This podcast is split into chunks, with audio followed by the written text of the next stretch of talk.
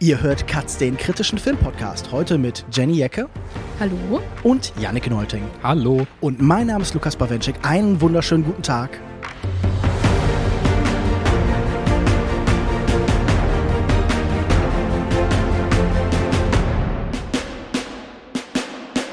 Und wir blicken nicht nur aus dem ersten Stock eines Teigkringelgeschäfts auf die vorbeieilenden Massen, sondern auch auf die 74. Ausgabe der Berlinale zurück. Es ist Freitag, der 23.02. Viele Gäste sind schon abgereist. Das Festival geht langsam zu Ende und wir werden versuchen, in der nächsten Stunde auf Trends, Themen, Titel und Thesen des Festivals zurückzublicken.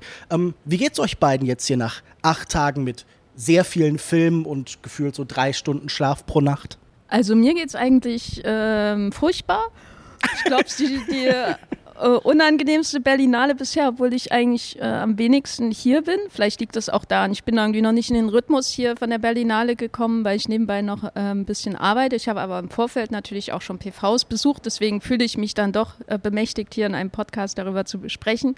Bisher muss ich aber sagen, ähm, waren die Highlights doch ein bisschen rar gesät für mich. Wie geht's dir, Yannick? Ich bin gerade irritiert, dass Lukas diese, diesen Punkt hier als Teig-Kringelgeschäft bezeichnet hat. Ist auch eine schöne Bezeichnung. Ich bin das gar nicht gewöhnt, dass wir in so einer schönen Umgebung zusammen podcasten. Jenny, sonst sitzen wir an einer Mülltonne oder an einem Unterholz, wenn wir Festival-Podcasts aufnehmen. Äh, Wie es mir geht, es geht mir so weit den Umständen entsprechend gut. es ist natürlich jetzt fast das Ende des Festivals. Die Erschöpfung ist groß. Letzte Texte werden geschrieben. Und ansonsten war das für mich eine Ausgabe, bei der ich mich gefreut habe, viele Leute wiederzusehen, unter anderem euch. Ich meine, wir sehen uns ja auch nicht so oft im Jahr oder gar nicht im Jahr. Ähm, es, und ja, es war jetzt nicht so die spektakuläre Festivalausgabe. Die Highlights, würde ich sagen, waren jetzt auch nicht allzu dicht äh, da verteilt, aber ich, es war jetzt auch kein Festival, mit dem, bei dem ich mit schlechtem Gefühl nach Hause fahre. Ich habe das Gefühl, wir müssen es noch so ein bisschen warm reden. Gab es denn tolle Starsichtungen, wenn wir hier so ein bisschen fluffiger einsteigen? Ich habe ja zum Beispiel vor ein paar Tagen aus Versehen beim Vorbeilaufen jubelnde Massen gesehen und dann stellte sich raus, in ihrem Zentrum steht Sebastian Stan, der Winter Soldier himself und äh, signiert Actionfiguren für Leute. Und das war mir nicht so wahnsinnig wichtig, aber wen habt ihr denn so gesehen? Also ich habe Matt Damon aus 30 Metern Entfernung gesehen und gestern saß Tom Tückwer im Kino vor mir.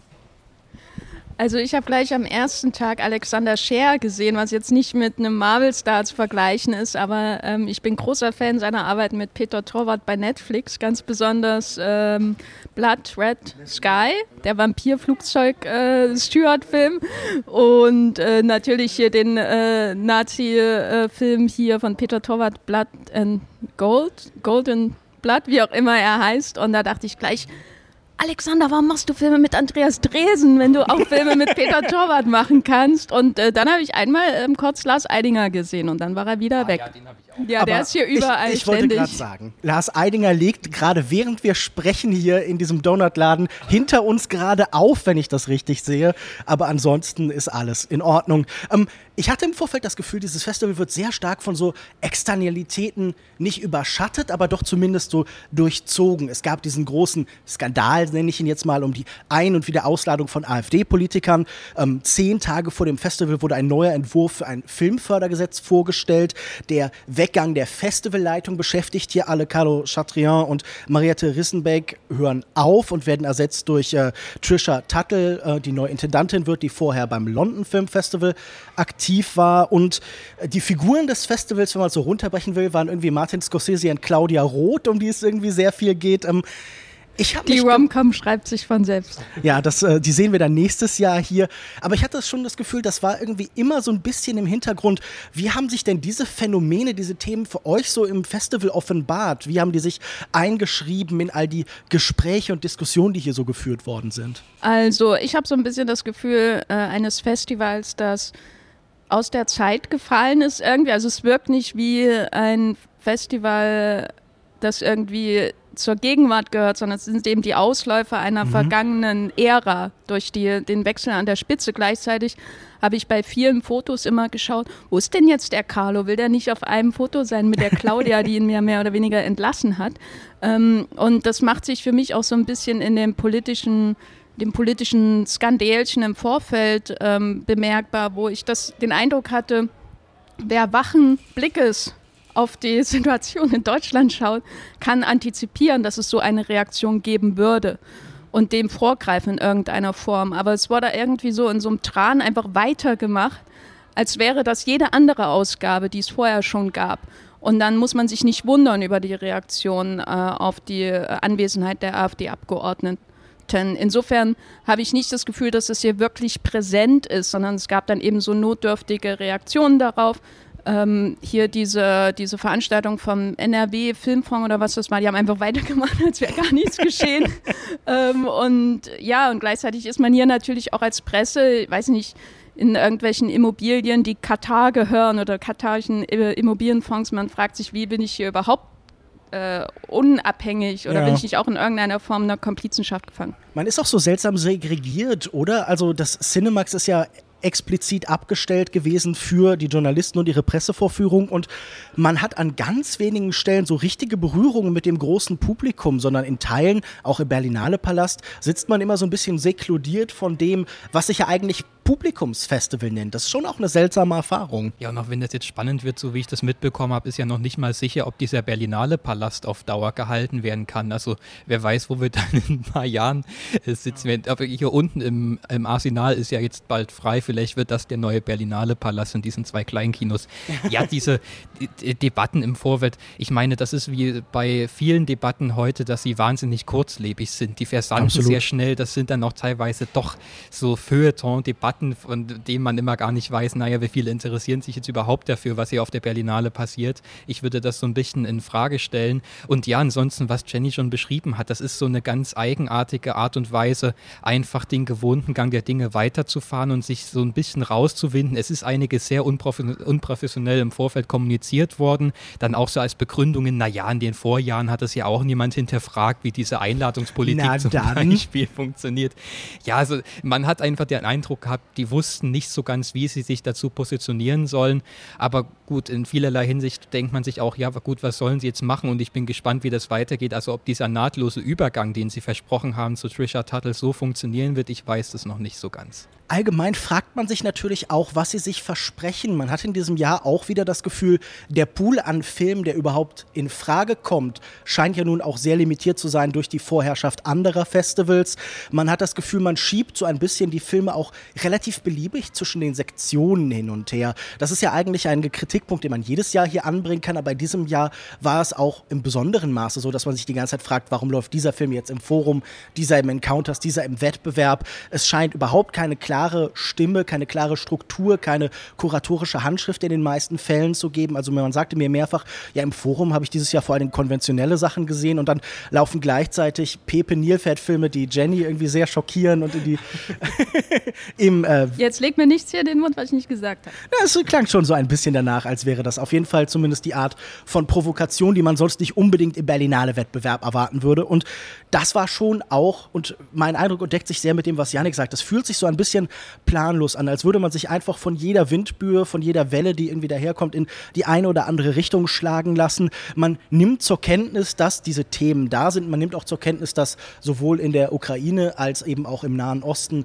gekämpft wird. Das wird in verschiedenen Filmen abgebildet, aber man hat nie das Gefühl, dass irgendwie sowas wie Thesen, Stimmen oder sagen wir auch Multiplikatoren da sind. Die Filme fühlen sich schon eklektisch nebeneinander gestellt an, oder? Habt ihr für euch so übergeordnete Themen, Metathemen erkannt dieses Jahr? Weil das fiel mir wahnsinnig schwer. Ich habe schon das Gefühl, ja, es gibt so ganz vage, so hier und da mal Verknüpfungen, aber das fühlt sich an wie ein Festival aus 250 Einzelfilmen es sind sehr vage Gemeinsamkeiten. Also mir ist aufgefallen, es gibt sehr, sehr viele Filme im Programm gewesen, die so mit analogem Filmmaterial mhm. arbeiten. Also da ist irgendwie ein ne großes konservatives Bestreben in der Handschrift erkennbar.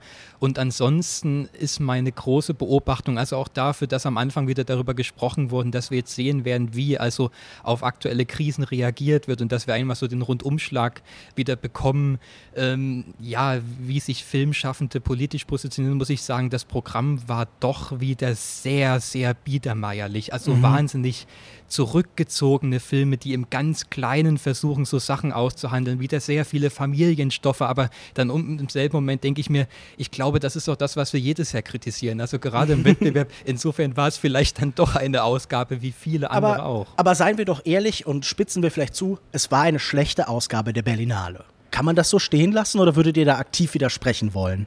Naja, ich meine, in gewisser Weise sind ja viele Ausgaben der Berlinale schlecht. Klar.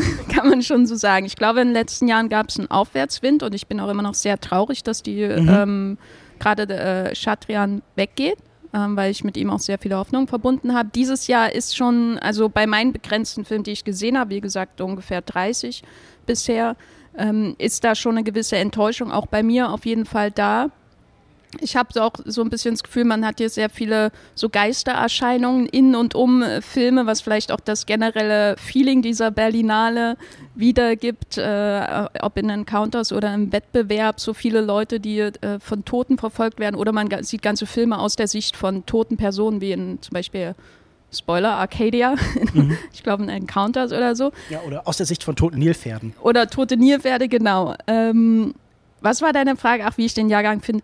Ja, ich weiß nicht, ich habe die Berlinale zumeist schon eben so wahrgenommen, dass man ganz, ganz viel sehen muss, um ganz wenig Gutes zu sehen. Und ja. das ist dieses Jahr auch mein Eindruck. Es ist ein etwas verzweifeltes Sieben im Sand, oder? Der Gold Rush ist irgendwie ausgebrochen, aber die Leute finden vor allen Dingen Kies, Schutt, ja, Kiesel. Also ich glaube, ich habe ich hab mal durchgezählt, ich komme so langsam an die 50 Filme. Ich hatte im Vorfeld schon ein paar gesehen und davon sind so drei bis vier dabei, von denen ich wirklich denke, okay, die überdauern das Festival. Und sonst war viel Nettes, Interessantes dabei, aber auch nichts Überragendes. Allgemein hatte ich den Eindruck, dass die Encounter-Sektion dieses Jahr schwächer war als in den letzten Jahren. Also da war das Sie wurde auch so, vor allem reduziert, sie ist sie kleiner Genau, gewesen. sie wurde sehr eingestampft und äh, ja, also da war nicht so wirklich was dabei, was mir so im Gedächtnis geblieben ist. Ähm, ich denke auch, dass mit Chatrian das ganze Programm gerade im Wettbewerb einen Aufwind bekommen hat, dass es sich doch ein bisschen zeitgemäßer positioniert hat, dass es sich so dieses US-Indie-Kino auch ein bisschen mit reingeholt hat. Gut, jetzt dieses Jahr habe ich, glaube ich, fünf oder sechs A24-Filme hier gesehen, ja. noch mit der Woche der Kritik zusammen.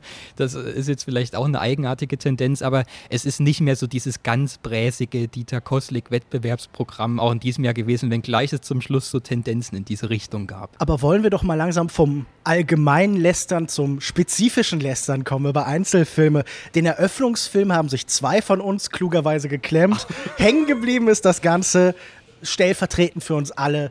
Ähm, unser Jesus, der sich auf dem Kreuz geopfert hat. Vielleicht war es ja gar nicht so schlimm, wir wissen es nicht.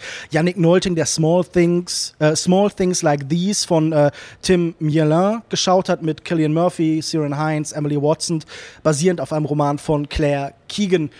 Wie war es denn diesmal? Na, wenn ich mich wirklich noch bei RTL für die Passion für diese Kreuzprozession anmelde und mir überlegen muss, was ich da als Erweckungserlebnis erzählen werde, dann war es dieser Film schon mal nicht. Also das ist ein Eröffnungsfilm, der stärker war als in den Vorjahren. Also da haben wir ja wirklich die, den schlimmsten Schlons gesehen. Letztes Jahr She Came to Me mit Peter Dinklage und sowas.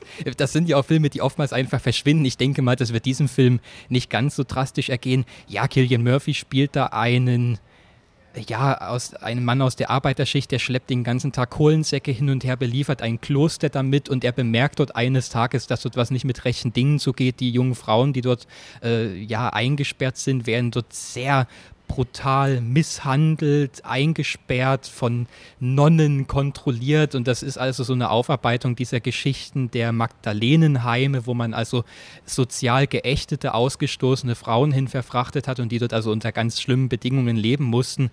Und ja, das ist am Ende so ein Zeigefingerfilm, der also über diese 90 Minuten hinweg das große Erweckungserlebnis zeigt, dass Killian Murphy eine solidarische Geste zeigt, die dann sehr universell zu uns sprechen soll. Und ansonsten war das aber ein Film, der in wahnsinnig finsteren, schummrigen Bildern eingefangen ist. Also diese Berlinale hat richtig mit Grabesstimmung angefangen. Ich weiß es nicht, also mir hat das keine Lust auf Kino gemacht. Das war eher so ein Film, wo man erstmal äh, einen Tag lang gar nichts mehr sehen wollte. Also so ein richtiger schlechte Laune-Film, obwohl er eigentlich mit einem Hoffnungs hoffnungsvollen Ende uns entlassen äh, möchte. Aber ja, wie gesagt, der ist ein bisschen runder und stimmiger als alles aus den Vorjahren, aber jetzt sicher kein Film, der groß im Gedächtnis bleibt. Also auch wieder ein Film mit wichtigem Thema, der selbst vielleicht nicht so wahnsinnig genau. wichtig ist. Ja.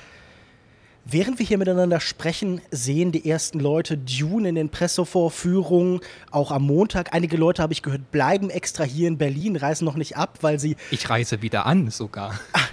oder so rum. Es gibt ja unterschiedliche Strategien, um nach Arrakis zurückzukehren. Aber wir haben ja auch so eine Art Gegenfilm hier gesehen oder sagen wir einen Film, der mit einer ähnlichen Bildwelt arbeitet, nämlich Bruno Dumonts äh, L'Empire, also das, das Empire, The Empire, eine Science-Fiction-Geschichte, in der große Fraktionen von Einsen und Nullen gegeneinander kämpfen. Aber was wir davon sehen, sind dann auch oft die einfachen Bilder eines Kunst und äh, eines Küstenortes. Und äh, ich hatte das Gefühl, der war schon einer der Filme, die präsenter war, über den Leute gestritten haben, über den Leute diskutieren wollten. Und ähm, ich finde ihn interessant, weil er eben halt diesen großen Kontrast aufmacht, diese großen Sci-Fi. Operbilder, die auch so ein bisschen ins Pathetische gleiten, diese Sprache der Weltraumopern, die ja sich immer um alles und die Rettung und riesige Fraktionen stellen und dann das eben kontrastiert mit dem ganz kleinen, trivialen, mit Bildern von Küsten, Bildern von Frauen. Adele Enel hat äh, dieses Drehbuch, äh, diese Idee von Film als Anlass genommen, um endgültig aus der Filmindustrie auszusteigen. Ähm, Janik, wie ging es dir denn? Hast du durch diesen Film die Ermutigung bekommen, endgültig aus der Kritikerindustrie auszusteigen? Oder ich glaube, du warst doch eher angetan. Ich war sehr angetan davon. Also über diese Geschlechterdarstellung kann man streiten. Ich würde das nicht abstreiten wollen, dass das schon sehr sexistisch alles dargestellt ist. Aber davon abgesehen würde ich sagen, das ist auf jeden Fall eines der Highlights im Programm gewesen. Das ist einer der wenigen Wettbewerbsfilme, die es tatsächlich geschafft haben, so eine große produktive Irritation im Sehen hervorzurufen, der noch dazu wahnsinnig unterhaltsam ist. Also das kann man auch nicht mhm. über die meisten Berlinale Filme behaupten. Du hast schon diese Bilder erwähnt. Also das ist ein Film, der einerseits diese ganzen Narrative des Science-Fiction-Kinos oder auch Abenteuerkinos so ein bisschen parodiert in neue Kontexte setzt, aber sie trotzdem nicht gänzlich lächerlich macht, sondern ich hatte schon den Eindruck, der liebt die auch, der verehrt ihn ein Stück weit, der hat eine ungeheure Bildgewalt gerade zum Schluss, die mich so richtig, ja, überrascht hat. Also damit hätte ich im Leben nicht gerechnet und ich finde einfach, das ist ein sehr kluger, verfremdender Film, der so ganz oberflächliche Struktur nimmt, also da streiten irgendwelche politischen Kräfte um die nachfolgende Generation, die dann als Heiland gesehen wird. Es gibt so eine Liebesgeschichte zwischen Zweien, die unterschiedlicher Auffassung sind, wenn man es runterbrechen will. Man macht sich so ein bisschen über die Arbeit der Behörden lustig, aber das, was jetzt erstmal nicht allzu spektakulär oder originell klingt, mit diesen neu kontextualisierten Science-Fiction-Motiven und diesem Science-Fiction-Sprech, wenn plötzlich Leute in wahnsinnig pathetischen Formeln und Dialogen sprechen, zusammenzuführen, das fand ich eine sehr spannende Angelegenheit. Ja, also der hat mir auch sehr gut gefallen. Ähm, Filme, in denen viele Leute rausgehen, sind immer ein gutes Zeichen in einem Festival. Und das war äh, bei, so? bei meiner Vorführung auf jeden Fall der Fall ähm, ja, dieser Kontrast von den, sage ich mal, Normalos da irgendwo an der Küste von Nordfrankreich, äh, die dann eben über das Schicksal der Menschheit sprechen, ähm, das bereitet sehr viel Spaß. Ab und zu hatte ich mir vorgestellt, wie wäre der Film, wenn er von Quentin äh, Dupieux wäre, dann wäre mhm. wahrscheinlich, würde er, glaube ich, sein Unterhaltungspotenzial, was in dem Konzept steckt, ähm, noch ein bisschen mehr herausschürfen. Aber in der Dumont-Version ist das schon ein ein wahnsinnig spannendes ähm, Meta-Experiment, weil ich zum Beispiel die Frauendarstellung, da habe ich auch die ganze Zeit gedacht, was soll denn das? Warum gibt es eigentlich nur quasi Omis und mhm. Hotties und nichts und dazwischen? Die tragen auch immer nur Bikinis, ja, ja. oder? Und oder, oder dann, nichts. Genau, und dann dachte Szene. ich, ist das, äh, ist das vielleicht auch ein Meta-Kommentar zur Hollywood? Casting, äh, da würde ich aber sagen, das ist vielleicht nicht mehr ganz so aktuell, wie, wie früher. Also manchmal hatte ich das Gefühl, er arbeitet sich an ähm, Filmklischees ab, die eben aus den 70er, 80er, 90er stammen. Ähm, aber letztendlich hat mich das ehrlich gesagt nicht so gestört, ähm, weil es immer wieder was zu entdecken gab in dieser Sci-Fi-Vision. Er war am Ende ein bisschen high on his own supply, würde ich sagen. Da hätte ich mir schon ein bisschen mehr, ich weiß nicht, ein bisschen mehr wieder von der Menschheit am Boden gewünscht, weil er völlig abhebt. Aber andererseits kann ich ihm das auch nur gönnen weil er, er ist ja offensichtlich am Traum verwirklichen auf seine eigene Art und Weise und das macht sehr viel Spaß, ihm dazu zu schauen. Ich fand nämlich auch, dass die Arbeit mit diesen Bildern der Gegenwart, die wir vielleicht aus Superheldenfilmen, aus Science-Fiction-Filmen kennen, schon irgendwie gelingt. Dieses kleine Verfremden, dieses Herunterbrechen, dieses Eingliedern in seine Welt, sich sein Universum. Hier tauchen ja auch Figuren aus, die wir aus Serien wie Quinquin irgendwie kennen. Also zum Beispiel diese beiden Detektive, die da herumstolpern und äh, fast von Autos erschlagen werden und so, was halt eben passiert, wenn man durch die diese Bruno Dumont-Welt läuft. Und ich hatte auch das Gefühl, er hat schon die richtigen Werkzeuge, um uns irgendwie nochmal vor Augen zu führen, wie leer diese großen Gesten sind, aber wie viel Freude eben daran auch liegen kann. Also wie viel Wert theoretisch lege in diesen großen, pathetischen Universalbetrachtungen, die wir irgendwie mit so einer Gelassenheit und Gleichgültigkeit mittlerweile an uns vorbeirauschen lassen. Und ich glaube, er hatte auch das Gefühl, er will beiden Ebenen des Erzählens, dieser Mikro- und dieser Makroebene, irgendwie die Stärken der anderen jeweils wieder zurückgeben und will sie so ein bisschen gegeneinander werfen, was wir höchstens bei diesen ganzen Marvel-Filmen oder so noch als ironischen Gestus haben. So, ha, guck mal, hier jetzt ist der Superheld, aber der muss auch Geschirr spülen oder sowas. Und für mich war das durchaus auch effektiv und diese Raumbetrachtung und diese Art Effekte einzusetzen waren schon ganz unterhaltsam. Ich würde sagen, wir bleiben in Frankreich, wir bleiben vielleicht bei der Betrachtung des ländlichen, denn auch Olivier Assayas hat einen neuen Film in dem Wettbewerb gehabt, Hors du Temps, eine späte manche würden sagen zu späte Covid-Corona-Betrachtung. Es beginnt im dokumentarischen Modus. Olivier Assayas erzählt über äh, den Ort, in dem er aufgewachsen ist, über Erfahrungen auf Landhäusern und dann sehen wir ihn in einer Variante gespielt von Vincent Mackenye und äh, er prügelt sich mit all seinen Neurosen und Sorgen, die er eben so mit sich herumschleppt. Wir kennen das vielleicht auch von Olivier Assayas ja schon durch diese spezifische Erfahrung und letztlich will er das Ganze zur großen Liebesgeschichte verwandeln verwandeln. Ihm geht es im Kern darum, dass man zueinander findet, aneinander festhält, egal was die Welt dort draußen eben so anbietet. Und vorher sind da Männer, die sich streiten, Männer, die angeben und äh, vielleicht auch so eine Befragung dieser Männlichkeit. Ich muss sagen, Einerseits war da einiges, was mir gefallen hat. Ich sehe sehr gerne Vincent Mackenzie zum Beispiel. Das macht Spaß, auch wenn diese Rolle zum Beispiel ganz ähnlich schon vertraut ist aus seiner Irma Web-Serie. Andererseits muss ich auch sagen, dieses ewige Kreisen um die eigenen Neurosen und äh, diese ewige Selbstbespiegelung, diese Nabelschau, die hat mich auch nicht immer gänzlich überzeugt. Ich war sehr hin und her gerissen und mein, gemeint war mein Eindruck, der ist beim Festival eher schlecht weggekommen. Ähm, einen Hater haben wir hier mit am Tisch sitzen in Form von Yannick Neulting. Was Hallo. hat dich an dieser Vision von Oliver Assayas so sehr gestört? Na, ich finde schon das ganze Personal wahnsinnig uninteressant gewählt. Also äh, vielleicht sollten sich Filmschaffende davon verabschieden, jetzt in diesem Pandemiealltag unbedingt irgendwas Anregendes oder Interessantes finden zu wollen, wenn man das so zeigt, weil ich mir denke, okay, es gab sicherlich diese Leute, wie wir sie in dem Film sehen, die dann so getrieben sind und die auf einmal nicht mehr wissen, was sie mit sich anstellen sollen, die irgendwie ihre Bücherregale neu sortieren oder dann fängt der Protagonist an, so die, die Küchentür auf einmal abzuschleifen wo ich denke, ja, es gibt umgekehrt sehr, sehr viele Menschen, die ihre Existenz in der Pandemie verloren ja. haben. Für andere ging der Arbeitsalltag ganz normal weiter, aber vielleicht auch in einer total transformierten Version. Also jede Menge Geschichten, die wahrscheinlich spannender wären zu erzählen als das, was Asayasta macht. Und diese ganzen Sachen von wegen, plötzlich wird mit Familienmitgliedern nur noch über Zoom und über das Tablet kommuniziert, dann denke ich mir,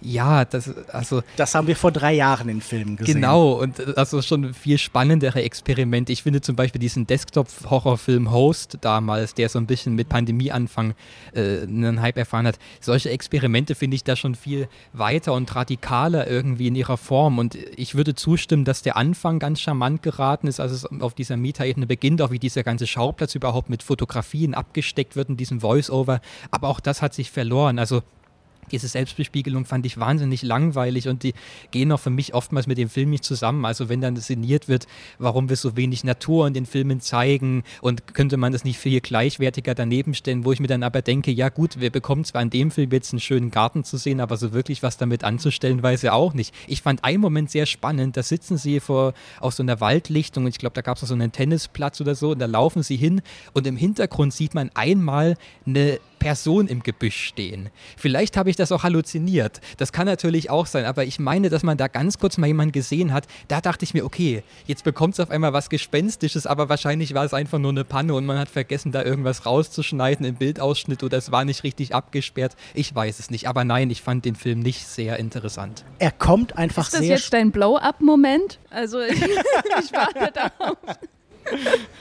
Ja, endet ja auch an einem Tennisplatz. Also das heißt, da kommt einiges zusammen. Dieser Film kommt, wie du schon beschreibst, einfach sehr spät und also wir haben in den letzten Jahren so viel über die Reflexion über die eigenen Privilegien im Gesamtdiskurs geredet, dass man schon auch ein bisschen erstaunt ist, wie wenig dieser Mensch reflektiert, dass nicht jeder sich auf sein opulentes Landhaus irgendwie ziehen kann und dessen größtes Problem ist, dass das andere Paar, mit dem man da ist, sich darüber beschwert, dass man die, beschwert, dass man die Filme zu laut hört. Also es ist schon manchmal interessant, wie wenig von einer Person bei der Selbstbespiegelung eben sichtbar ist, sondern scheinbar sieht man dann nur bestimmte Teile von sich selbst auch. Naja, also ich meine, ich kann zustimmen, das ist jetzt nicht der originellste Ansatz an Pandemiefilm. Wenn man einen französischen äh, Pandemiefilm sehen will, der das macht, dann schaut am besten Coma von Bertrand Bonello.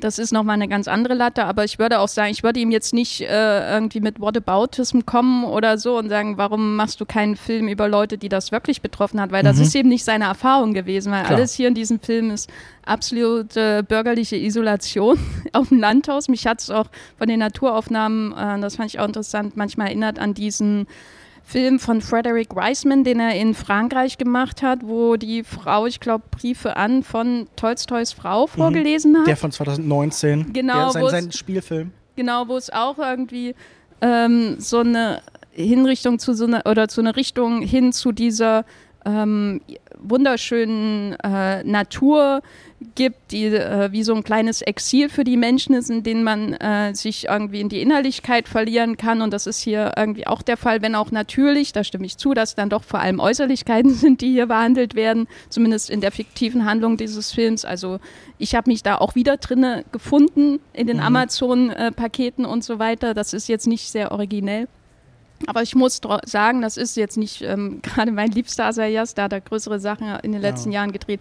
Aber ich war doch von seiner, vor allem eben von seiner autobiografischen Erzählung, von seiner Narration, da doch manchmal einfach sehr berührt. Vielleicht liegt das auch einfach an seiner unglaublich zarten Stimme. Ja. Ähm, ich habe ihn auch schon mal live gesehen, da kam er mir auch so vor und ich dachte, er kann alles erzählen und ich werde berührt sein. Das liegt vielleicht auch daran. Aber ich hatte trotzdem das Gefühl, ich sehe da irgendwie den äh, den Blick in ihn hinein, den er sonst nicht so intensiv gewährt, den er sonst immer verstellt mhm. durch Meta-Geschichten äh, äh, anderer Art. Ähm, und das hat mir dann doch sehr gefallen. Äh, ich muss sagen, ich dachte die ganze Zeit an einen anderen Film von ihm, nämlich an Summer Hours, der ja auch ein Haus in den Mittelpunkt stellt, der auch das auch offenkundig irgendwie an seiner Familie hängt, das auch stark von Artefakten, die dort enthalten sind und von Geschichte, die sich in Objekten anlagert und ansammelt, eben erzählt, der am Ende das Ganze ins Museale überführt und auch auf ähnliche Weise vielleicht sowas nostalgisch den Verlust beklagendes eben enthält und das finde ich den reizvolleren Film. Aber ich muss auch sagen, ich finde ihn vielleicht auch, ich weiß nicht, ob es anklang, nicht so schlimm, wie ihn manche gemacht haben, sondern habe gern irgendwie Zeit an diesem Ort verbracht und habe irgendwie diese Umgebung angeschaut und so. Ähm, ich hatte nur auch, wie Yannick, das Gefühl, klar, man hätte mit diesem Ort auch mehr machen können und äh, irgendwie wird aus diesem Kondensieren, aus diesem Topf, diesem Kochtopf der Pandemie auch nicht so furchtbar viel rausgezogen. Ähm, aber ich habe das Gefühl, wenn wir so bei Selbstbetrachtung, bei Identität, bei Spiegelungen sind, haben wir auch einen anderen Wettbewerbsfilm sofort, der hier viel diskutiert worden ist, A Different Man von Aaron Schamberg, einer von den schon angesprochenen A24-Filmen, wenn ich das richtig im Kopf behalte. Äh, die Geschichte von Edward, einem Schauspieler, dessen Gesicht äh, Anlagerungen äh, wie, wie, würde man das nennen, Geschwülste eben. Tumore. Tumore tatsächlich anbietet und äh, der darunter offensichtlich in seinem Alltag leidet und der Schauspieler werden möchte, irgendwann die Möglichkeit durch eine neue Operation bekommt, ein normschönes Gesicht eben anzunehmen und dann auf einen anderen Schauspieler trifft, der eben immer noch ein andersartiges Gesicht hat und äh, ansehen muss, wie all seine Ambitionen, all seine Träume sich in jemand anderem erfüllen, egal wie weit er von sich wegkommt. Es war nie die spezifische körperliche Ausprägung, es war nie der Phänotyp, sondern es war immer seine Identität. Und daran angeschlossen sind diverse aktuelle Diskurse, vor allen Dingen um Schauspiel. Man fragt sich, okay, es geht ja auch so ein bisschen um die Frage, wer darf wen spielen, denn es wird ein Theaterstück aufgeführt von seiner schwedischen Nachbarin, die äh, quasi von einem Menschen wie ihm erzählt und er stößt dann später, nachdem er schon das neue Gesicht hat, dort hinzu, um die Hauptrolle überzunehmen, zu übernehmen mit einer Maske von seinem alten Gesicht. Das klingt jetzt vielleicht ein bisschen verwirrend. Ich habe sofort irgendwie an Charlie Kaufman gedacht und äh, dessen Kleinstuniversen, in denen sich dann eben die Außenwelt ein bisschen spiegelt. Ähm, Jenny, wie ging es dir denn mit diesem Film, der nun doch auch kontrovers besprochen worden ist hier beim Festival, hatte ich das Gefühl? Also ich gehe normalerweise mit großer Angst in die Sundance-Filme, die in ja, Berlinale Programm laufen und ich habe dieses Jahr viele ausgelassen, den allerdings nicht, ähm, weil der doch zu spannend klang von, vom Konzept her. Ich war wirklich sehr positiv überrascht. Er fängt zwar so ein bisschen an wie The Whale ähm, von der Geschichte her, also im Sinne von, oder man könnte auch sagen Joker. Also man mhm. hat wieder so eine isolierte ähm, Männerfigur, die eigentlich viel mehr von der Welt will, aber in ihren eigenen Komplexen gefangen ist, in verschiedener Hinsicht. Und äh, da war ich schon unsicher, wo geht das denn jetzt hin? Aber als er dann in diese, ich finde auch, ich auch die Idee so schön, ne? von allen Schauspielern, die man sich aussuchen kann, um einen perfekten Menschen, ein perfektes Menschengesicht zu zeigen, charismatisches Gesicht vielleicht auch. Dann nimmt man den Winter Soldier. Ich weiß nicht, wie ihr zu Sebastian Stan steht. Äh, sorry für deine Star-Begegnung, ich würde die nicht runterspielen, ja, alles, aber alles gut. er war für mich immer halt so der, der Typ, der auch da ist in den Marvel-Filmen. Keine Sorge, ich bin kein Stan-Stan. okay. ähm, Chapeau. Ähm, wie gesagt, äh, er hat dieses Gesicht und damit ist ihm aber eigentlich schon ähm, eingeschrieben, dass er, dass er ähm, nicht Chris Evans sein wird. Er wird immer nur Sebastian Stan sein. Und damit beginnt dann eigentlich dieses, dieses wunderbare Spiel dieses Films mit den Erwartungen, auch weil man ausgehend von der Geschichte ja schon denken könnte, ähm, er wird er entwickelt sich vielleicht auch zu einem reinen Bösewicht, um dann die Moral von der Geschichte zu illustrieren. Und die anderen sind die Unschuldigen, aber das macht er eben nicht. Äh, also das im, im Drehbuch wird eben allen irgendwie so eine gewisse Hybris auch eingegeben. Auch der Autorin, die ja seine Geschichte kapert und für sich ähm, ausschlachtet. Auch dem Adam Pearson, den ihr vielleicht aus Under the Skin mit äh, Scarlett Johansson von Jonathan Glazer kennt, der hier ihm dann die Show stiehlt im Theaterstück. Also alle haben ihre eigene ähm, egomanische Motivation auch. Man, es wird nicht überall ausformuliert und diese Egos treffen aufeinander, um dann eben eine, würde ich sagen, nicht gänzlich bis zum letzten Punkt durchdachte Geschichte über Schauspielidentitäten äh, zu erzählen, aber eben doch eine, die viel, zumindest viele offene Fragen hinterlässt. Und das kann ich nicht von allen Filmen behaupten, die ich hier im Wettbewerb gesehen habe. Janik, tragen wir nicht alle Masken? Sind nicht Masken unsere wahren Gesichter? Ja, klar. Ähm, Gut, dann wäre das geklärt. Haben wir das geklärt. Nee, also Spiel mit den Erwartungen ist das ganz gute Stichwort. Ich finde das auch geschickt, wie der Film das macht. Das fängt an wie so eine ja, Leidens-, Inklusionsgeschichte, der gesellschaftlich Marginalisierte, der irgendwie dazugehören will, der, der darunter leidet, dass er eben nicht der Norm, dem Schönheitsideal entspricht. Und dass das dann also gespiegelt wird plötzlich mit der Angst, ähm, nicht mehr das Besondere zu sein, das fand ich für so eine Satire schon auf eine anregende Weise sehr düster und interessant eingefangen. Ich finde die erste Hälfte stärker als die zweite, weil die erste Hälfte ja schon eher, ich würde es nicht mit äh, Charlie Kaufman vergleichen, sondern dann tatsächlich doch eher mit so einem, ja, David Cronenberg-Film, also der, äh, der Mensch, der sich an so ein komisches Experiment, an komische Maschinen anschließt. Wir haben definitiv auch so die Fliegebilder, oder? Da werden genau, sich diese Fetzen Fäulnis. vom Gesicht gezogen und genau. so. Genau, das fand ich spannend. Ähm, also diese leichten Horrorelemente, die es in der ersten Hälfte gibt, bevor das dann sich immer weiter in Richtung schwarze Komödie entwickelt entwickelt mit dieser erwähnten Spiegelung. Ähm, ich finde, das tritt dieser Witz, diese Pointe dessen, tritt ein bisschen auf der Stelle. Also ja, das wird dann alles durchexerziert von wegen, dass dann dieser, dieses besondere Aussehen dann noch so ein Stück weit fetischisiert wird in diesem ganzen Besetzungsrummel, in dieser Theaterwelt. das ist alles, kann man drüber diskutieren, aber kommt dann auch mäßig voran, würde ich sagen. Aber gehört auf jeden Fall zu den interessanteren Filmen im Wettbewerb. Ich bin gespannt, ob er erscheint und wie er aufgenommen wird. Ich nicht. Ich fand den ziemlich nervig. Ich hatte das Gefühl, genau diese Schleifenbeschreibung, die jetzt gerade schon so ein bisschen angelegt war, war schnell abzusehen. Ich finde, der bringt seinen großen Thematiken wahnsinnig wenig Interessantes ab, sondern stellt nur die Fragen, die schon im Raum stehen und die Plattitüden dann nochmal in leicht anderer Form. Der gefällt sich sehr darin, offenkundige Metaebenen eben aufeinander zu türmen. Ich finde diesen Charlie Kaufmann-Vergleich insoweit passend, dass ich sogar denke, vielleicht bezahlen die dem auch ein bisschen was dafür. Ich finde das dreist, wenn der als klarer Autor des Drehbuchs komplett leer ausgeht und äh, muss auch sagen, ich konnte für keine dieser Performances mich gewinnen irgendwie. Ich hatte da keinen Spaß dran. Ich fand den nicht witzig. Ich fand auch, äh, keine Ahnung, bestimmte Cameo-Auftritte, Michael Shannon oder sowas nicht wahnsinnig interessant platziert, sondern habe das Gefühl, der Film rührt eben in seiner Thematik so etwas gelangweilt herum und dann ist es irgendwann vorbei. Also ich habe auch das Gefühl, da war irgendwie so ein Enthusiasmus in der Luft, den ich einfach nie ganz nachvollziehen konnte. Und ich dachte, ja, gut, das ist halt einer von diesen Sundance-Filmen. Aber es freut mich, dass ihr mehr Spaß damit hattet dann.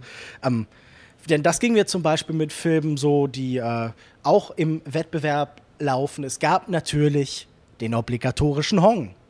Wer hätte es gedacht? Ähm, neben Lars Eidinger dreht auch gerade Hong hinter uns im Teigkringel-Geschäft eben seinen neuen Film.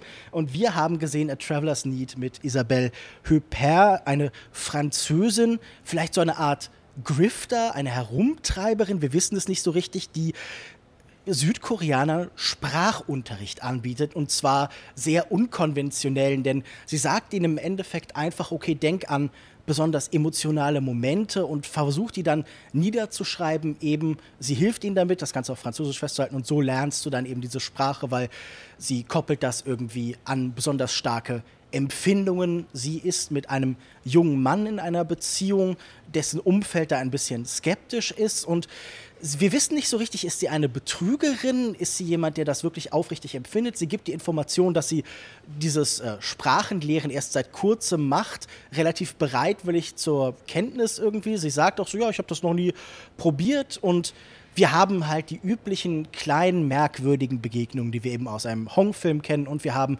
seine Auseinandersetzung vielleicht auch mit der Frage, okay, wie, was sind die Gegebenheiten, das Offensichtliche, was unser Leben prägt, diese Thesen und Ideen, die immer im Raum stehen, die wir eigentlich selten hinterfragen in Bezug auf Sprache, in Bezug auf Beziehungen. Wie ging es euch denn mit diesem äh, 3425. Hong-Film? Reicht es jetzt auch langsam oder habt ihr immer noch Spaß an der Chose. Ich hatte mehr Spaß denn je. Also von den sechs oder sieben Filmen, die ich von ihm kenne, ist das sicherlich einer der klarsten und deutlichsten in dem, was er da eigentlich macht. Und es ist auch einer der, mit denen ich generell am meisten Spaß hatte. Also der hat einen wunderbar melancholischen Witz durchgängig. Ich finde Isabelle Huppert sehr treffend besetzt als diese, ja, französische, dann auch femme fatale, als diese gerahmt wird von anderen Figuren, die da auftaucht, die man nicht so ganz durchschauen kann, die auch so was Unnahbares, Ikonenhaftes mit sich bringt.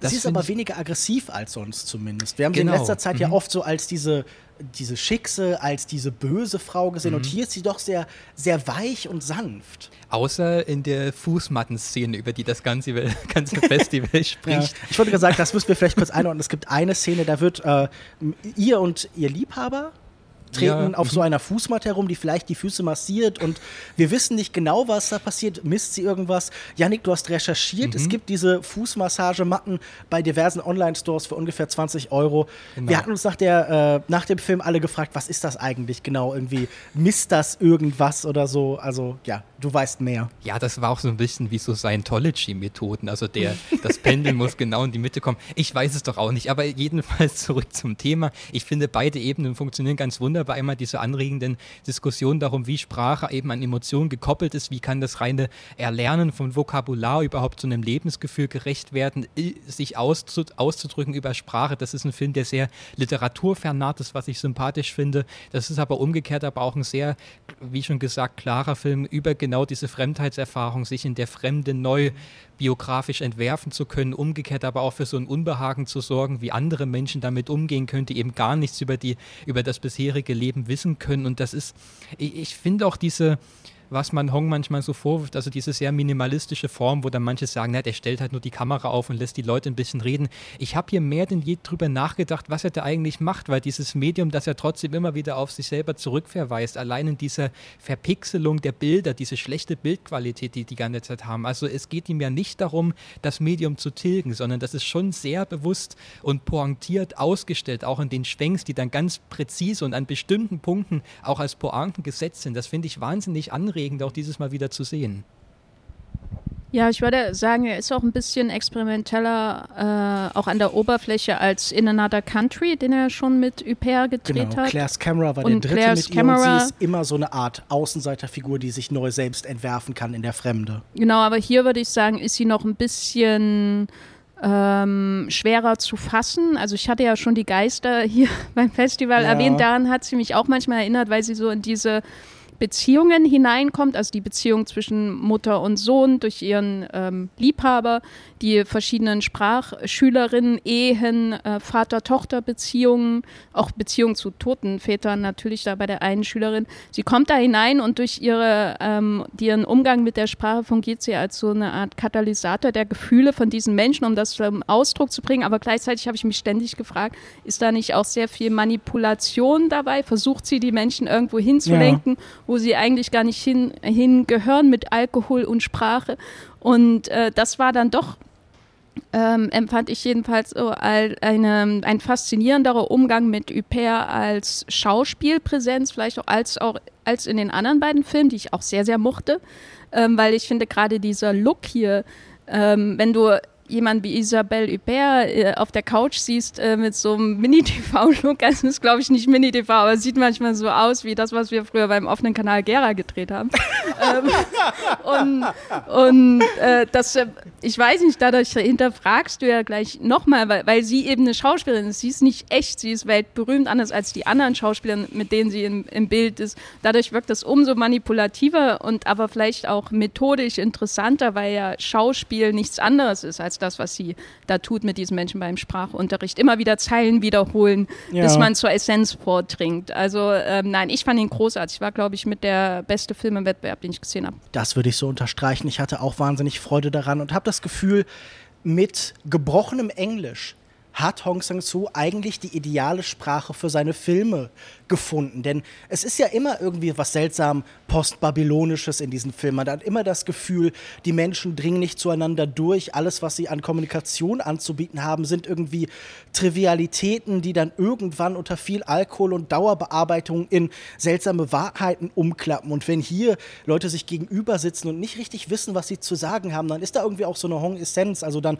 redet man halt über den, den Stift, den man da hat und dann hat man da ein bisschen grünes Kreppband dran und dann merkt man, ach, der ist grün wie deine Klamotten. Und dann habe ich das Gefühl, dann liegt ja doch schon auch irgendwie eine interessante Betrachtung drin. Und es ist auch einfach, wenn wir ehrlich sind, ein sehr schön pointierter Film. Diese Arbeitsmethode, die er gefunden hat, mit Zooms, mit leichten Schwenks zu irgendeinem Hund, der dann wie spöttisch die Szene zu kommentieren scheint mit seinem etwas albernen Gesicht, das ist ganz hervorragend und das funktioniert wie die Katzen in früheren Filmen, die hier auf der Berlinale ja auch schon mehrfach Szenenapplaus bekommen haben. Und es gibt ja diese Frage, würde ein Filmemacher einen Schmetterling, der durchs Bild fliegt, drin lassen oder rausschneiden? Wie weit möchte jemand die Welt beherrschen? Und ich finde, Hong hat hier eine ganz tolle Möglichkeit gefunden, immer auch die Umgebung, auch den Wind, auch die Passanten irgendwie mitsprechen zu lassen. Und es fühlt sich irgendwie für mich immer sehr schön organisch gewachsen an und ich hatte sehr viel Freude auch wieder damit. Und ich habe nicht so viel Gelächter gehört im Kino wie während diesem Film. Also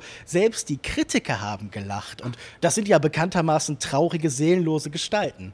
Ich würde sagen, wir kommen vielleicht noch zu einem anderen asiatischen Film. Okay, vielleicht eine etwas blöde Kategorie, aber irgendeine Überleitung brauche ich ja, denn auch ein neuer Tsai Ming-Yang-Film war zu sehen im Berlinale Special-Bereich. Tsai Ming-Yang hat wieder mit Li Kang-sheng, aber auch eben mit dem aus Days bekannten Anong Wong Hoi Ang-si gedreht, einen weiteren seiner Walker-Filme, die in der Regel daraus bestehen. Li Kang-sheng läuft durch bestimmte Gegenden, Regionen ganz langsam, also mit vielleicht einem Zehntel, einem Zwanzigstel der Geschwindigkeit eines normalen Passanten und es entsteht eine Art Kontrast zwischen schnellen und langsamen Bewegungen. Und mein Eindruck war, Yannick, ich bin mal gespannt, was du da erlebt hast, dass er nun mehr Möglichkeiten gefunden hat, zu kontrastieren, gegenüberzustellen. Denn nicht nur hat er diese zweite Hauptfigur in diese Filme gebracht, die sich in normaler Geschwindigkeit durch die Welt bewegt, sondern er hat auch noch einen ganzen Katal- Katalog von anderen Vergleichsgrößen. Das sind Flüsse, die vorbeifließen. fließen und ihre eigene Geschwindigkeit haben. Das sind Statuen, denn der Film ist zum Teil vom Smithsonian mitfinanziert worden und wir laufen wie in Visage zum Beispiel von ihm durch Museumsräume und da sind Schaufensterpuppen. Und so haben wir eine Welt, die in unterschiedlichen Modi und Geschwindigkeiten existiert, die hier in Abstufung so ein bisschen verhandelt wird. Und wir sehen immer wieder, wie in langsamen Bewegungen bestimmte Grenzen überschritten werden. Er verlässt Schattenbereiche, er verlässt, verlässt bestimmte Teile eines Museums, er läuft aus dem Bild, er läuft in das Bild hinein, er läuft aus einer Menschenmenge durch eine Seitengasse. Und ich muss sagen, ich fand das auch eine der beglückenderen Erfahrungen des Films. Ähm, ich bin natürlich nun allgemein Tsai Ming-Yang sehr zugeneigt. Wie ging es dir denn mit Abiding Nowhere, dem neuen Film von Tsai Ming-Yang, der in Zukunft wohl keine klassischen Spielfilme mehr drehen will und wenn er lange Filme dreht, dann Walker-Filme dieser Art. Schaust du dem positiv entgegen? Ja, ich war am Anfang erst skeptisch, als das angekündigt wurde. Also ich habe mich erst gefreut, hey, toll, ein neuer Tsai Ming-Yang-Film. Dann wurde später verkündet, das ist ein neuer Teil seiner Walkerei. Da dachte ich, okay, das ist jetzt nichts, was mich so sehr erfreut. Aber das dann doch, es war jetzt der erste Teil dieser Reihe, den ich mal im Kino sehen konnte und ich fand es einfach wahnsinnig faszinierend als Seherfahrung, aber auch extrem anregend, weil ich meine, auch in diesem zehnten Teil ist es immer noch so die radikalste Weise, dass Banalste überhaupt, nämlich den Fuß auf die Erde zu setzen im Alltag, in Frage zu stellen, den Boden in etwas vielleicht sogar Gefährliches, Unsicheres zu verwandeln. Und es ist ein Film, der Kunstgrenzen überschreitet, der verschiedene Kunstformen zusammenbringt und der aber auch einen Film daraus kreiert, der ja tatsächlich ganz unmittelbar in das echte Leben, in Anführungszeichen, in den Alltag eingreift, indem er also diese performative Praxis mit Li Kangsheng da, da ausagiert. Zur Frage, wie diese beiden Ebenen zusammenhängen. Tsai Ming-Yang hat in dem Q&A nach der Premiere gesagt, dass das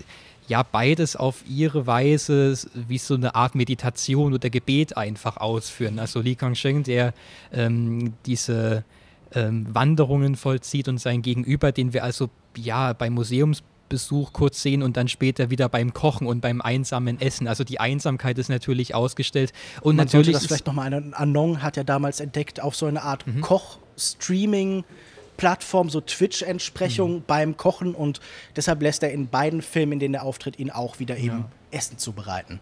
Ja, Noch so eine Alltagsgeste, die in irgendeiner Form besonders betrachtet. Genau, also das habe ich eigentlich darin gesehen. Also diese Gegenüberstellungen von diesen Alltäglichkeiten. Einmal das Bewegen durch die Öffentlichkeit und dann das Bewegen im privaten Raum, das Verrichten von ganz profanen Dingen wie eben Kochen in diesen privaten Räumen und dass das beides in Frage gestellt wird, indem er beide Ebenen gegenüberstellt und uns das also auch ja, diskutieren lässt, inwiefern das politisch subversiv sein kann, dass wir dem beiwohnen im Kino und so einer radikalen Entschleunigung in diesen sehr langen Einstellungen. Und Tsai sagt immer wieder, er begreift diese Walker-Reihe also vor allem aus so einer malerischen, bildkünstlerischen Sicht. Und das geht also wunderbar auf. Und das ist, wie schon gesagt worden, also wahnsinnig faszinierend gewesen. Ja, es ist eine Museumsinstallation, für die er mehr Aufmerksamkeit einfordert, wo er sagt, nein, ich möchte nicht den vorbeieilenden, zerstreuten Blick des Museumgängers, sondern den coolen, konzentrierten, sympathischen Blick des Kinogängers, wie wir hier ihn auch im Podcast natürlich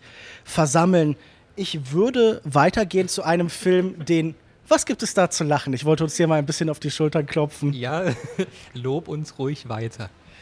Ein Film, den glaube ich nur du gesehen hast, der für mich irgendwie nicht verwandt scheint, aber zumindest interessant ist, äh, Gakurio Ishis The Boxman. Möchtest du da vielleicht kurz ah, ja. was drüber erzählen? Ähm, ja, The Boxman ist die Verfilmung des gleichnamigen Romans des Autorennamens. Kann mir jemand helfen? Also der, der auch The Woman in the Dunes äh, geschrieben Ach, hat. Äh, Kobo Abe? Genau, ja. ja.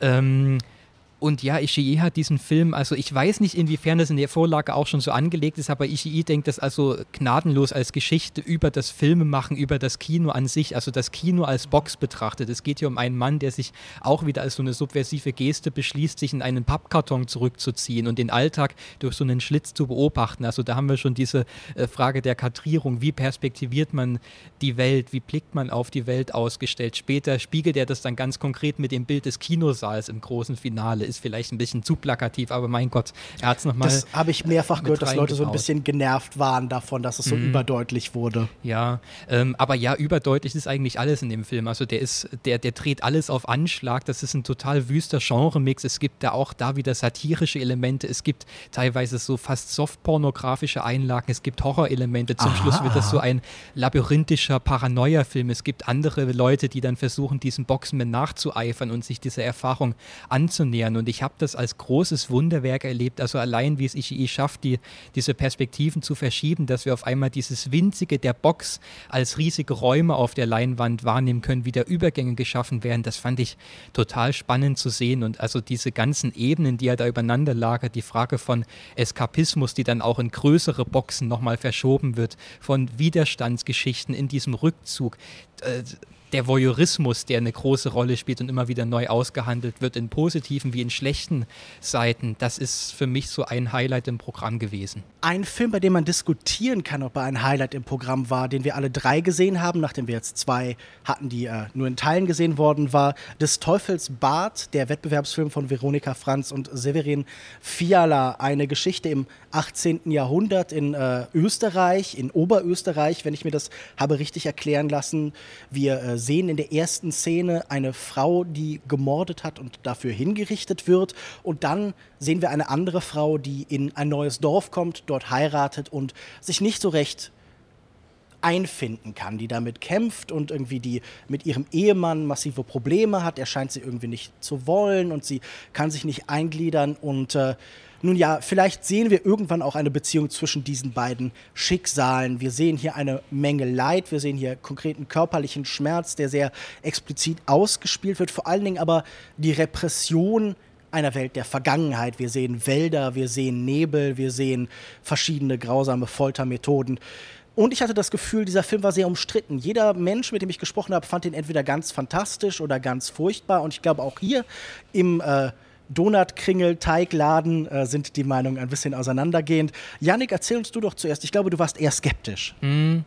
Ja, ich mag das Duo eigentlich. Also ihr letzter Film, The Lodge, fand ich eine sehr intensive genau. Erfahrung. Wir, wir, sollten kurz sagen, der erste Film war Ich sehe, ich sehe und mhm. der zweite Film war The Lodge. Das heißt, nach äh, dem ersten auch sehr stark von Gewalt und Folter und Psychologie durchzogenen Film gab es einen sehr klassischen Genrefilm mit The Lodge und dieser hier hat nun vergleichsweise wenig Genre-Elemente, würde ich sagen. Es ist kein Horrorfilm ja. im klassischen Sinn. Na, ich glaube, dass sondern das er gefällt sich auch so ja. als psychologisches Drama. Oder würde Jenny guckt so skeptisch, siehst du das ganz anders? Oh mein Gott, ich muss aufpassen, wie ich gucke. Na, äh, mich hat es schon manchmal an Filme wie Carrie oder so erinnert in der Arthouse-Variante. Mhm. Also im Sinne von, man sieht so eine Abwärtsspirale zu, man weiß, man kann ahnen, wohin es geht, auch wenn die Eskalation vielleicht noch nicht von Anfang an klar ist, wie sie aussehen ja. wird. Und das hat auch einen Thrill, muss ich sagen. Also es hat äh, auch sowas von einem Martyrium, so einem Arthouse-Martyrium, das aber Thrills eines Genrefilms mit sich bringt. Also diese ähm, wirklich unglaublich unheimliche Natur, wo man in jedem Schlammloch sterben kann, in das man tritt. Ähm, die Menschen, denen man nicht im geringsten vertrauen kann. Irgendwie wird man immer irr, irr, irrgeleitet im Wald von irgendwelchen Psychokindern okay. oder Schwiegermüttern. Ähm, die größte und also aller überall Monster. lauert Gefahr. Da ist auch so, ich weiß nicht, ob das Absicht ist bei den beiden, ich könnte es mir vorstellen, aber da ist auch so eine Überstilisierung dieser fernen, fernen mhm. Zeit da, an der man sich richtig laben kann. Und das habe ich getan. Deswegen ja, hat er mir auch besser gefallen als zum Beispiel Ich sehe, ich sehe. Ähm, insofern, ich würde nicht sagen, es ist ein reiner Genrefilm, aber er lebt davon, dass man will, äh, sehen will, wie diese Frau untergeht dann ist es nur mein Eindruck, der den Film so schnarchig macht, dass er die Genre-Elemente und den Thrill und den Horror, der darin liegt, vielleicht ein bisschen in die Weidefährte ver weite Ferne rückt. Janik, sorry, aber, wir wollten dich kurz ja, ausreden lassen. Äh, nee, ich hatte mich von Jennys. Gesichtsausdruck verleiten lassen, aber jetzt bist du wieder dran. Nee, aber ich kann da ganz viel anschließen, denke ich. Also ich finde, dieses Genrespiel deckt sich durchaus mit dem letzten Film gerade. Also der auch anfing als so eine Spukhausgeschichte, die sich aber dann sehr schnell ins, ja, rational erklärbare psychologische verschoben hat mit ein paar Ungewissheiten. Auch da ging es um so eine Leidensgeschichte, um religiösen Wahn, der es dann alle in den Abgrund gerissen hat. Aber dass das dann auf so eine Form des Rollenspiels und einer Inszenierung nochmal auf eine Metaebene gehoben wurde, fand ich damals sehr spannend. Und diese Metaebene hat mir dieses Mal einfach gefehlt. Also wie Jenny schon gesagt hat, man kann sich sehr an dieser Vergangenheit laben.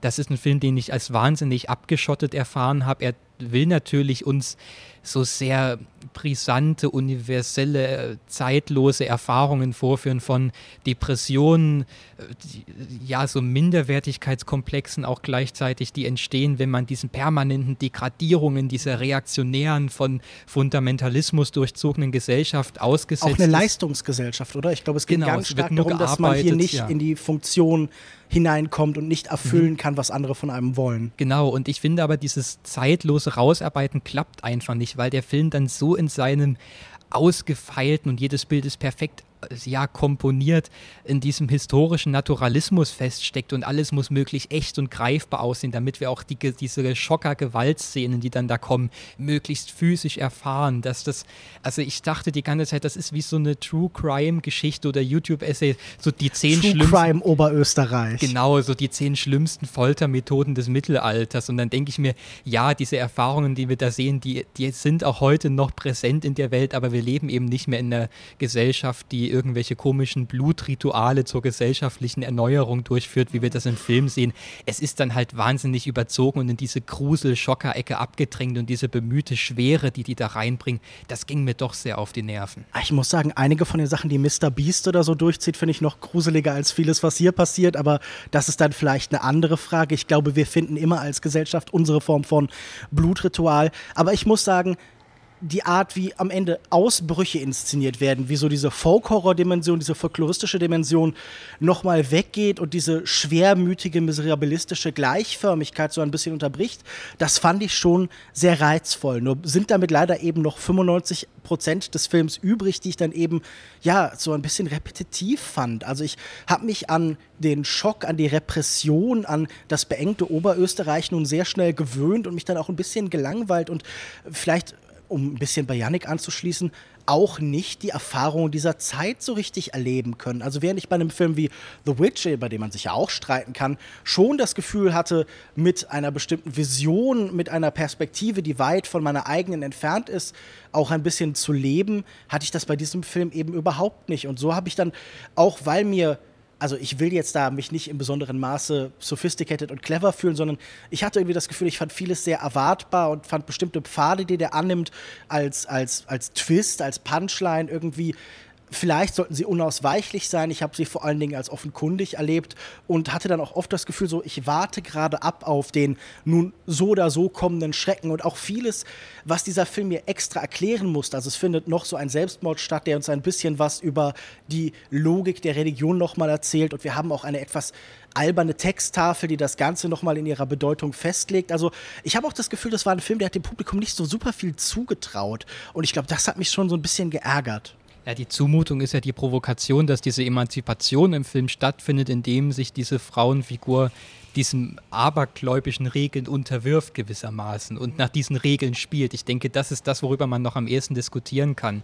Ähm, aber ja, es, wenn wir über Zumutung sprechen, ich finde zum Beispiel, ich musste auch sehr an diesen Takazusa von Lukas Feigelfeld denken, der thematisch sehr verwandt ist, auch von den Bildern her sehr nah beieinander liegt. Aber der hat es eben doch geschafft, das nochmal zu abstrahieren, in so eine sehr tranceartige rituelle Erfahrung nochmal zu überführen. Und das sehe ich hier halt nicht. Also ich sehe dieses dokumentierende, so war es, schaut mal her, wie schlimm das damals war und dann wurde noch beim Hochzeitsfest der Hahn zerschlagen aus Jux und Dollerei. Also das hat mich, wie gesagt, sehr genervt nach kurzer Zeit. Ja gut, der arme Hahn tut mir natürlich sehr leid. Ähm, vielleicht vom Hahn zum Kuckuck, ein anderer Horrorfilm, über den nun auch durchaus diskutiert worden ist, war der neue Film von Tillmann Singer, Cuckoo, unter anderem mit Hunter Schafer und Dan Stevens, die Geschichte einer Familie, die in die Alpen fährt, äh, eine Stieffamilie. Man hat hier die Familie ein bisschen zusammengesetzt und unsere Kernfigur Gretchen äh. Gretchen.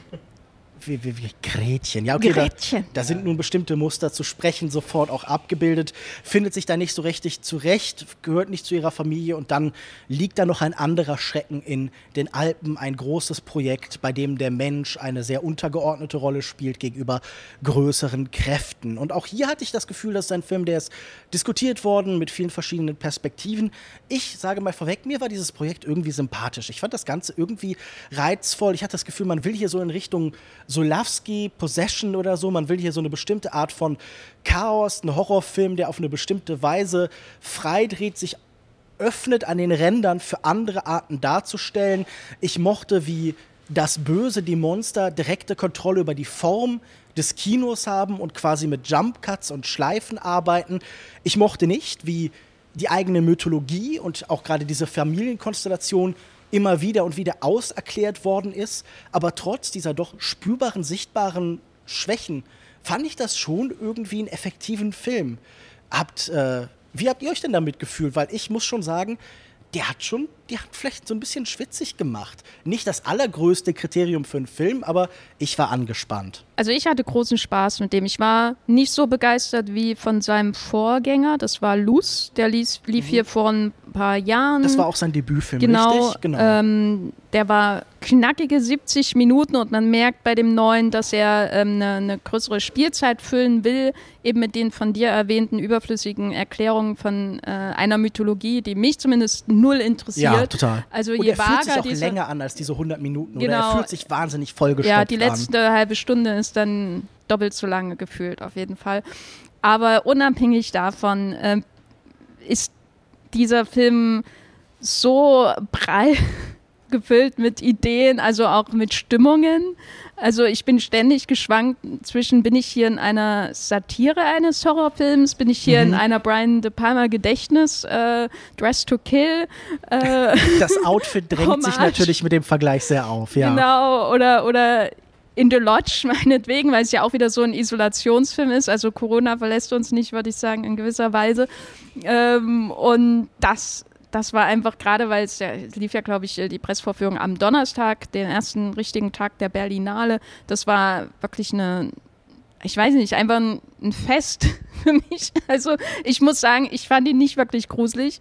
Ähm, weil er irgendwie es nicht geschafft hat, ähm, wenn er sein, sein Wunderwerk quasi an Schocks enthüllt hat, also den Ursprung der Schocks, das dann noch gruselig zu inszenieren, also wirklich gruselig, wie eben, ich finde, dass hier ein Brian De Palma eben schafft.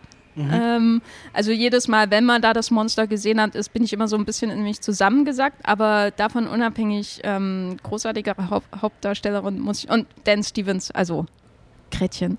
Äh, ich weiß nicht, ob ich das ähm, mit einer komplexeren Begründung äh, verteidigen kann, was hier in diesem Film passiert. Aber ich mag einfach diesen Mix aus Hommage äh, an große Vorbilder, insbesondere aus dem Exploitation-Kino der 70er Jahre und dann aber eben die von dir erwähnten formalen Spielereien, die für mich sehr, sehr frisch und ungewohnt wirken, gerade eben, weil ähm, in Los hatte man ja schon so das Spiel mit der tonalen Ebene ähm, und hier kommt dann das, der Schnitt noch viel, viel stärker dazu, um dann so einen, um die von dir erwähnten Zeitschleifen darzustellen. Und da war ich einfach ständig gespannt, wo geht das hin, weil das habe ich wirklich ähm, lange nicht mehr so äh, experimentierfreudig mit so bekannten Menschen in einem Horrorfilm aus dem englischsprachigen Bereich vielleicht auch gesehen. Ähm, also ja, ein große Zaubertüte. Yannick, für dich war das eine Zaubertüte, in der nicht so viel Tolles drin war. Du warst, glaube ich, sehr gemischt. Ja, es, es waren so ein ich, ich hatte ja die große Befürchtung, dass Tillmann Singer jetzt nach diesem Experimentalfilm als Debüt jetzt sowas sehr Konventionelles vielleicht macht. So dieser Film erscheint jetzt auch über Neon, also wird eine weitaus größere Öffentlichkeit auch erreichen, ja. als es jetzt bei Luz der Fall war. Und eine Öffentlichkeit, die wahrscheinlich auch so ein bisschen irritiert sein wird in Teilen, oder? Genau, und also das hat mich am meisten irritiert, eben, dass der Film so in so einem Dazwischen irgendwie auch bleibt. Also dass es man schon merkt, dass der weitaus konventioneller funktioniert und arbeitet als Luz, auch in seinen ganzen erzählerischen Versatzstücken, die er da zusammenbaut. Und auch wenn das Finale so sehr schräg und anmutet und verschiedene Genres vereint, was da enthüllt wird letztendlich, das ist auch so ein bisschen eine Schema F-Geschichte Geschichte. Auch hier haben wir wieder so eine Emanzipationsthematik und sehr reaktionäre Strukturen, gegen die sich die Hauptfigur behaupten muss. Das ist so ein bisschen mal nach Zahlen unter der Oberfläche. Ähm, und dass er aber umgekehrt trotzdem noch so ein paar eigensinnige ästhetische Spielereien mit reinbringt, die ihr auch schon beschrieben habt, das fand ich interessant. Also ich finde, Tillmann Singer ist gut darin, dass er eben dieses Grauenvolle und Unheimliche nicht einfach nur abbildet, sondern wie du das, Lukas, schon beschrieben hast, eben auch in die Filmform übergehen lässt. Also dass diese Zeitschleifen erwähnt, diese Jump Cuts, das hat was sehr Irritierendes teilweise. Das finde ich spannend. Deshalb setze ich auch weiterhin Hoffnung in den Tillmann Singer. Aber für mich ist das Ganze doch ein bisschen auseinandergefallen, so in der zweiten Hälfte. Also ich kann mich euch nur anschließen, wenn dann dieser Erklärbär-Modus angeschaltet wird und dieses ganze letzte Drittel dann alles auserzählt wird, wie dann nun was zusammenhängt, aber irgendwie steht man trotzdem mit einem großen Fragezeichen davor, wie das, das, wie das nun genau alles funktioniert haben soll, was dann diesem Hotel getrieben wird. Das hat mich nicht so ganz überzeugt. Also ich finde, da fehlt einfach so ein bisschen die Fantasie und auch der Mut, das nochmal so zu verdichten und zu raffen, was die große Stärke von Luz damals war. Es ist so ein bisschen doppelt so viel wie der Vorgänger, quasi eine Lose-Lose-Situation. Kommen wir noch zu einem anderen Genrefilm im weitesten Sinne, zumindest einer, der, ich sehe das Gelächter in den Gesichtern sehr schön, zumindest mal ein Gag, der irgendwie funktioniert hat, und wenn es Kopfschütteln war. Ähm, ein Film, der auch diskutiert worden ist, der natürlich auch im Vorwelt durch diverse Rolling Stone-Fotostrecken einfach im Raum stand, und zwar Love Lies Bleeding von Rose Glass mit Kristen Stewart und Cat M. O'Brien. Eine queere Liebesgeschichte über eine Fitnessstudio-Betreiberin und eine sagen wir, eine Reisende, eine Herumtreiberin, die zufällig bei ihr vorbeischneit und es entsteht so eine Art Liebesgeschichte zwischen den beiden. Die Herumtreiberin ist nebenbei auch noch Bodybuilderin, träumt davon, bei einem großen Wettbewerb in Vegas äh, aufzutrumpfen und äh, beginnt dann irgendwie diese Liebesbeziehung, die sich auch in anabolen Steroiden ausdrückt, auch eine Art Liebe auszudrücken scheinbar. Sie wird auf jeden Fall immer massiver, doch es gibt da noch diverse Bedrohungsszenarien außenrum, zum Beispiel den Übervater, der eben permanent über dieser Beziehung schwebt und ähm, ich muss sagen, ich hatte mir im Vorfeld nicht so viel zu dem Film durchgelesen und dachte, ach, das wird doch jetzt bestimmt eine nette Liebesgeschichte. Dann passiert noch eine ganze Menge anderes. Es wird so eine Thriller-Struktur etabliert. Es wird so fast auch so eine nicht übernatürliche Dimension, aber zumindest so eine sehr erhobene, exaltierte ein, so ein Überbau konstruiert. Ähm, Im Mittelpunkt aber diese beiden Figuren. Yannick, Hast du dir nach dem Film überlegt, anabole Steroide, das wäre auch was für mich? Nein, das war ein weiterer Film wie letztes Jahr dieser, wie hieß der denn mit diesen Machos im Fitnessstudio? Egal, das recherchieren wir nochmal. Das Den war ein. Eisenberg-Film? Genau, ja. Ähm, wir recherchieren das. Hieß der Results oder so? Nee, keine Ahnung. Jedenfalls ist es ein weiterer Film, der meine Vorurteile über Fitnessstudios bestätigt hat und mich mit einem wohligen Gefühl nach Hause fahren lässt, dass ich dort auch in Zukunft nicht hingehen werde. nee, das ist ein wahnsinnig, ein hemmungslos formalistischer Film. Das fand ich toll. Das ist ein Film, der wahnsinnige Gestaltungsfreude an diesen Bildern hat, Bilder zu überzeichnen, mit diesen bunten Neonlichtern aufzulagern, aber gleichzeitig so eine ganz eigenartige Retro-Ästhetik da reinzubringen, dass man auch manchmal gar nicht so richtig weiß, in welcher Zeit das eigentlich spielen soll. Spielt es wirklich in der Vergangenheit oder spielt es dann doch in der gegenwärtigen Welt und hat nur diese, diese bestimmten Manodrome, genau, hat nur diese bestimmten Formeln, die da zitiert werden, wie man das in vielen Formen von Retro-Kino heute zu sehen bekommt. Und ich fand dann letztendlich gar nicht mal diese Liebesgeschichte so wahnsinnig spannend, wenngleich sie auf eine sehr lustige Weise, sehr skurril dann auch aufgelöst wird zum Schluss. Aber ich fand einfach dieses Amerika-Porträt so spannend, was da gezeichnet wird. Also dieses ständige getriebene Arbeiten am eigenen Körper, diese Muskeln und mhm. Knochen, die da malträtiert werden, die auch und sehr physisch im Kontrast dazu Waffen, mit denen man diese Körperlichkeit hinter sich lassen kann, indem man sich verbessert und mächtig wird, eben ohne diesen Zwischenpfad. Also es geht auch irgendwie sehr stark um diesen Kontrast zwischen zwei Welten oder dem Schießstand und dem Fitnessstudios war es hier so die die Herzen, die zwei schlagenden Herzen des amerikanischen Körpers irgendwie sind, oder? Ja, und also diese männlich dominierte Welt der Fitnessstudios konventionellerweise, wie die sich dann angeeignet wird und dann auch, wie schon gerade gesagt, mit so sehr physisch wahrnehmbaren Effekten, dieses laute Knacken und Krachen, wenn so der Rücken verbogen wird. Also ich das dachte auch so ein bisschen an diese Julia Ducournau-Filme eben. Mhm. Ähm, ich denke, das kann man schon ganz gut zusammen in eine Beziehung setzen. Nee, hat mir gut gefallen. Ich fand den auch besser als den ersten Film von Rose Glass. Das war ja auch schon so eine religiöse Wahnsgeschichte, Saint Maud. Saint Maud ja. Ähm, da war ich nicht ganz überzeugt, aber der jetzt hat großen Spaß gemacht. Also ein toller Film. Hattest du auch Spaß und wie sieht es bei dir mit anabolen Steroiden aus? Also als, äh, darf man das überhaupt sagen, Mitglied eines Fitnessstudios? Also ich glaube, Yannick verurteilt dich jetzt, aber ansonsten sind die Menschen da draußen Ich habe kein Problem fair. damit, wenn mich der Alexander Klavs der deutschen Filmkritik verurteilt. Darüber muss ich nachdenken. Ja. Passion natürlich. Ist das ein Lob oder nicht? Darüber werden wir jetzt zwei Stunden diskutieren.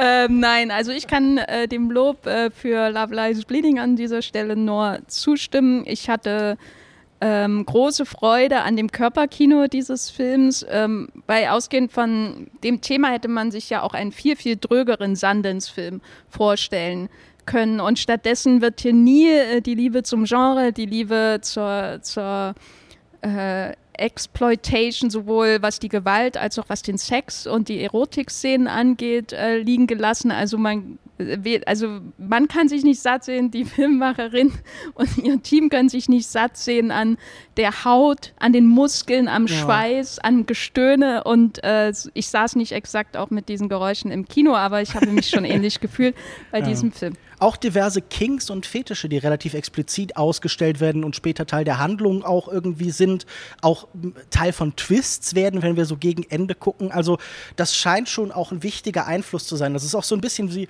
vielleicht so eine Fanfiction-Blase oder so. Man könnte sich auch vorstellen, dass das zwei Figuren sind, die aus irgendeiner anderen Welt stammen, die jetzt diese Geschichte um sie außenrum erzählt bekommen. Ich muss sagen, ich teile vieles von dem, was ihr sagt, aber diese Thriller-Handlung hat mich stellenweise dann doch ein bisschen genervt. Dann wird hier nochmal ermordet und es hat alles so ein bisschen so was Coen-Brüder-mäßiges, so diese Zufälligkeit, die allgemein sich durchziehende Unfähigkeit der Menschen. Also da hatte ich nicht nur Freude dran und ich dachte auch manchmal, ich würde einfach gern mehr Zeit mit diesem sehr sympathischen Paar in der Mitte und ihren Eskapaden verbringen, selbst wenn sie so ein bisschen äh, Bonnie und Bonnie später spielen irgendwie. Da hätte ich, glaube ich, gern mehr Zeit mit verbracht. Aber sicher ein interessanter Film. Wir sind schon ein bisschen fortgeschritten in der Zeit und ich denke, wir nehmen uns noch ein paar Highlights einfach mit. Vielleicht gehen wir so nacheinander rum und sagen noch irgendwie, was uns noch bemerkenswert erscheint. Wir studieren noch mal kurz die Liste von dem, was wir gesehen haben. Ich fange vielleicht mal an, damit ihr noch ein bisschen Zeit habt, denn ich hatte große Freude mit All the Long Nights von Sho Miyake, seinem dritten Film. Der Japaner ist auf der Berlinale gelaufen mit And uh, Your Bird Can Sing und danach mit Small, Slow, But Steady. Und jetzt erzählt er eine Geschichte von, sagen wir, zwei Erkrankten. Das ist einerseits eine Frau, die eben unter einer sehr starken Form von PMS leidet, die vor ihrer Periode ultra aggressiv wird und dadurch auch Jobs verliert und einem jungen Mann, der regelmäßig Panikattacken hat. Und äh, da wird so eine Welt aufgeschlossen um die beiden. Denn sie beginnen beide bei einer kleinen Firma notgedrungen zu arbeiten, die so Science Kids, so die Entsprechung von so dem Cosmos-Set oder so in Deutschland zusammensetzt und äh, zum Beispiel, was weiß ich, so Miniaturapparaturen, Projektoren, die so das äh, Sternen, den Sternenhimmel so an die Wand projizieren oder sowas. Und wir sehen jetzt, wie die beiden einander helfen mit der Krankheit. Es bestimmt es entsteht eine Beziehung zwischen den beiden, aber nicht eine klassische Liebesbeziehung, sondern die beiden werden so wie Prothesen füreinander. Sie helfen mit kleinen Problemen und wir sehen ein Netzwerk von Menschen, wo wenn einem was fehlt, er sich das vielleicht immer bei jemand anderen holen kann.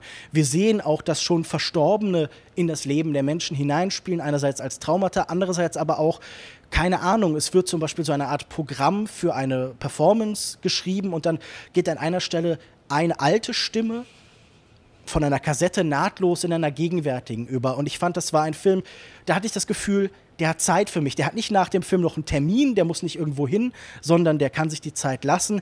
Der äh, ist sehr gut darin, dem Kitsch, der in manchen Projektionen, in manchen Strukturen hier angelegt ist, zu entgehen. Der hält sich immer wieder zurück da, wo es irgendwie halt pathetisch werden könnte, sondern der gefällt sich in der Beschreibung von einer Arbeitswelt, aus der wahnsinnig viel über Menschen eben erfahrbar ist. Und der hat so eine einen sehr simplen, vielleicht auch didaktischen Kern, so jeder hat sein Kreuz zu tragen, aber der findet immer Möglichkeiten, das ins Spezifische, in Körper, in persönliche Erfahrungen zu überführen. Und für mich war das definitiv eins der Highlights des Festivals. Wie ging es euch mit dem? Habt ihr den beide gesehen? Ja, ich fand ihn auch super. Ich fand ihn auch sehr gut, muss aber gestehen, da ist nicht viel hängen geblieben. Das war mhm. gleich der zweite Film, den wir am allerersten Tag gesehen haben. Ähm, es, ich meine mich zu erinnern, es ist neben dem Jane Schönbrunn-Film der zweite große Film mit einer Planetariumsszene. Mhm. Ähm, also das, ist, ähm, das, ist, mir im Gedächtnis geblieben. Äh, aber ja, also dieses, ich, ich fand den sehr charmant einfach. Das kann ich als, okay. als, als wenig aussagekräftiges Fazit sagen oder vielleicht singe ich es auch gleich nochmal. Okay, du, du bleibst Alexander lieber Klaas. bei Take Me Tonight als bei All genau. the Long Nights. Ja. Also das ist deine Version. Ähm, Yannick, gab es für dich denn noch ein Highlight, das du hier vielleicht noch einbringen möchtest? Also über die ganz großen Highlights haben wir schon gesprochen. Meine Lieblingsfilme sind eben Bruno de Mont, Hong Sang-so und ähm, The Boxman von Ishii. Ich würde vielleicht noch so einen Geheimtipp raustipp, nämlich Reas von Lola Arias, der im Forum gezeigt wurde. Lola Arias hat vorher diesen Film Teatro de Guerra gemacht, wo ähm, ältere Herren ihre Kriegserfahrungen reenacted haben. Jetzt hat sie wieder so ein Reenactment-Experiment gemacht, das sehr ähnlich ähnlich funktioniert, aber dann doch noch ein Stück irritierender ist, weil er am Anfang sehr geschlossen anfängt und diese Brüche in der Fiktion, in der Illusion sich erst gegen Ende so richtig häufen. Also sie hat hier ähm, man muss das kurz kontextualisieren. Es gibt mitten in Buenos Aires so ein altes Gefängnis, das inzwischen nur noch eine verfallene Ruine ist, weil man es geschlossen hat. Man hat gesagt, man will diese Kriminalität, diese, diese Gefängniswelt nicht mitten in diesem Wohnviertel drin haben, sondern man will das irgendwie aus dem Gedächtnis verbannen. Und Lula Arias geht es mit ehemaligen Inhaftierten an, in diese Ruine rein und sie fangen dort an, also fröhlich zu fabulieren. Also diese Inhaftierten erzählen ihre eigenen Erfahrungen. Es gibt ganz schmissige Musical-Nummern, die sie dort aufführen, Modenschau, ähnliche Szenarien. Man träumt sich eine Zukunft herbei, baut dann einen Strand in diesem alten Hof auf. Also äh, total äh, fantasievoll alles durcheinandergerührt und das eben jederzeit auch gedacht als Reflexion über das Spiel. Also diese realen Erfahrungen, die einerseits geskriptet sind und äh, dann immer wieder so diese Codes, ob sie sichtbar oder unsichtbar sind, ab klopfen und miteinander verrühren und neu brechen. Es gibt dann Momente, wenn auf einmal Figuren ihren Text vergessen und dann wird auf einmal das Textbuch ins Bild gehalten und dann schaut man erstmal, wo war man denn eigentlich. Also das habe ich wieder als sehr äh, unterhaltsames Experiment erlebt. Ist eine sehr kompakte Form, nur reichlich 70 Minuten. Das finde ich immer ganz toll, solche kleinen Filme zwischendrin zu sehen, die aber ganz viel aufmachen. Jenny, gab es für dich noch Highlights? Ja, also mein Film des Festivals äh, ist eine späte Fortsetzung, eine deutsche. Nein, äh, das Kanu des Manitou läuft nicht hier äh, bei der Berlinale. Ich rede natürlich von Verbrannte Erde von Thomas Aslan. Das ist die Fortsetzung von Im Schatten aus dem Jahr 2010, ein Heistfilm. Äh, Trojan, äh, der Held aus einem Schatten, kehrt wieder zurück nach Berlin, um mal wieder ein bisschen Geld zu verdienen. Was er in seiner Freizeit macht, wird in diesem Film auch noch in Dialogen angesprochen. Aber in diesen Filmen, äh, diesen beiden, geht es eigentlich nur um die Arbeit. Es geht darum, in der Unterwelt äh, sein Geld zu verdienen. Äh, nicht ganz so lustig wie in The Killer, aber auf jeden Fall fähiger als in The Killer von David Fincher.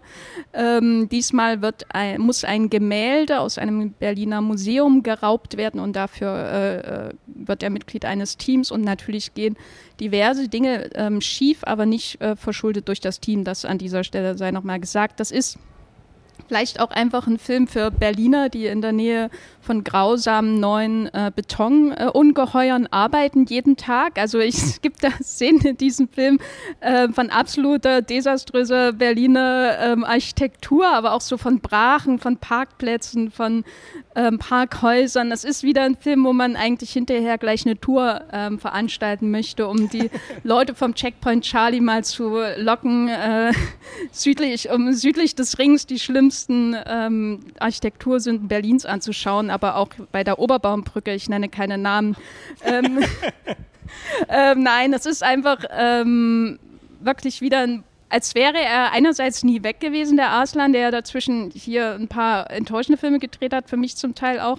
Ähm, aber gleichzeitig habe ich das Gefühl, dass er so diese, diese nüchterne Genrebearbeitung und Verarbeitung, die er hier so äh, im Stile der Berliner Schule und natürlich auch von Millville und so weiter ähm, verarbeitet, auch so ein bisschen weiter treibt. Weil es gibt hier, äh, ohne Details zu nennen, eine Figur von Alexander Fehling, da hatte ich das Gefühl, der kommt aus einem komplett anderen Film in diesen Film hier hinein. Der stammt irgendwie aus so einem Guy Ritchie-Film mit seiner Lederjacke und kommt hier rein mhm. und das ähm, ist für mich eins der absoluten Highlight dieses, Highlights dieses Festivals, weil Arslan das gelingt, diese völlig übertriebene Figur in seiner absolut unterkühlten ähm, Gangstererzählung dann doch irgendwie zu vereinen, zu integrieren. Und äh, damit war es dann für mich dann doch wieder eine Weiterentwicklung von Im Schatten.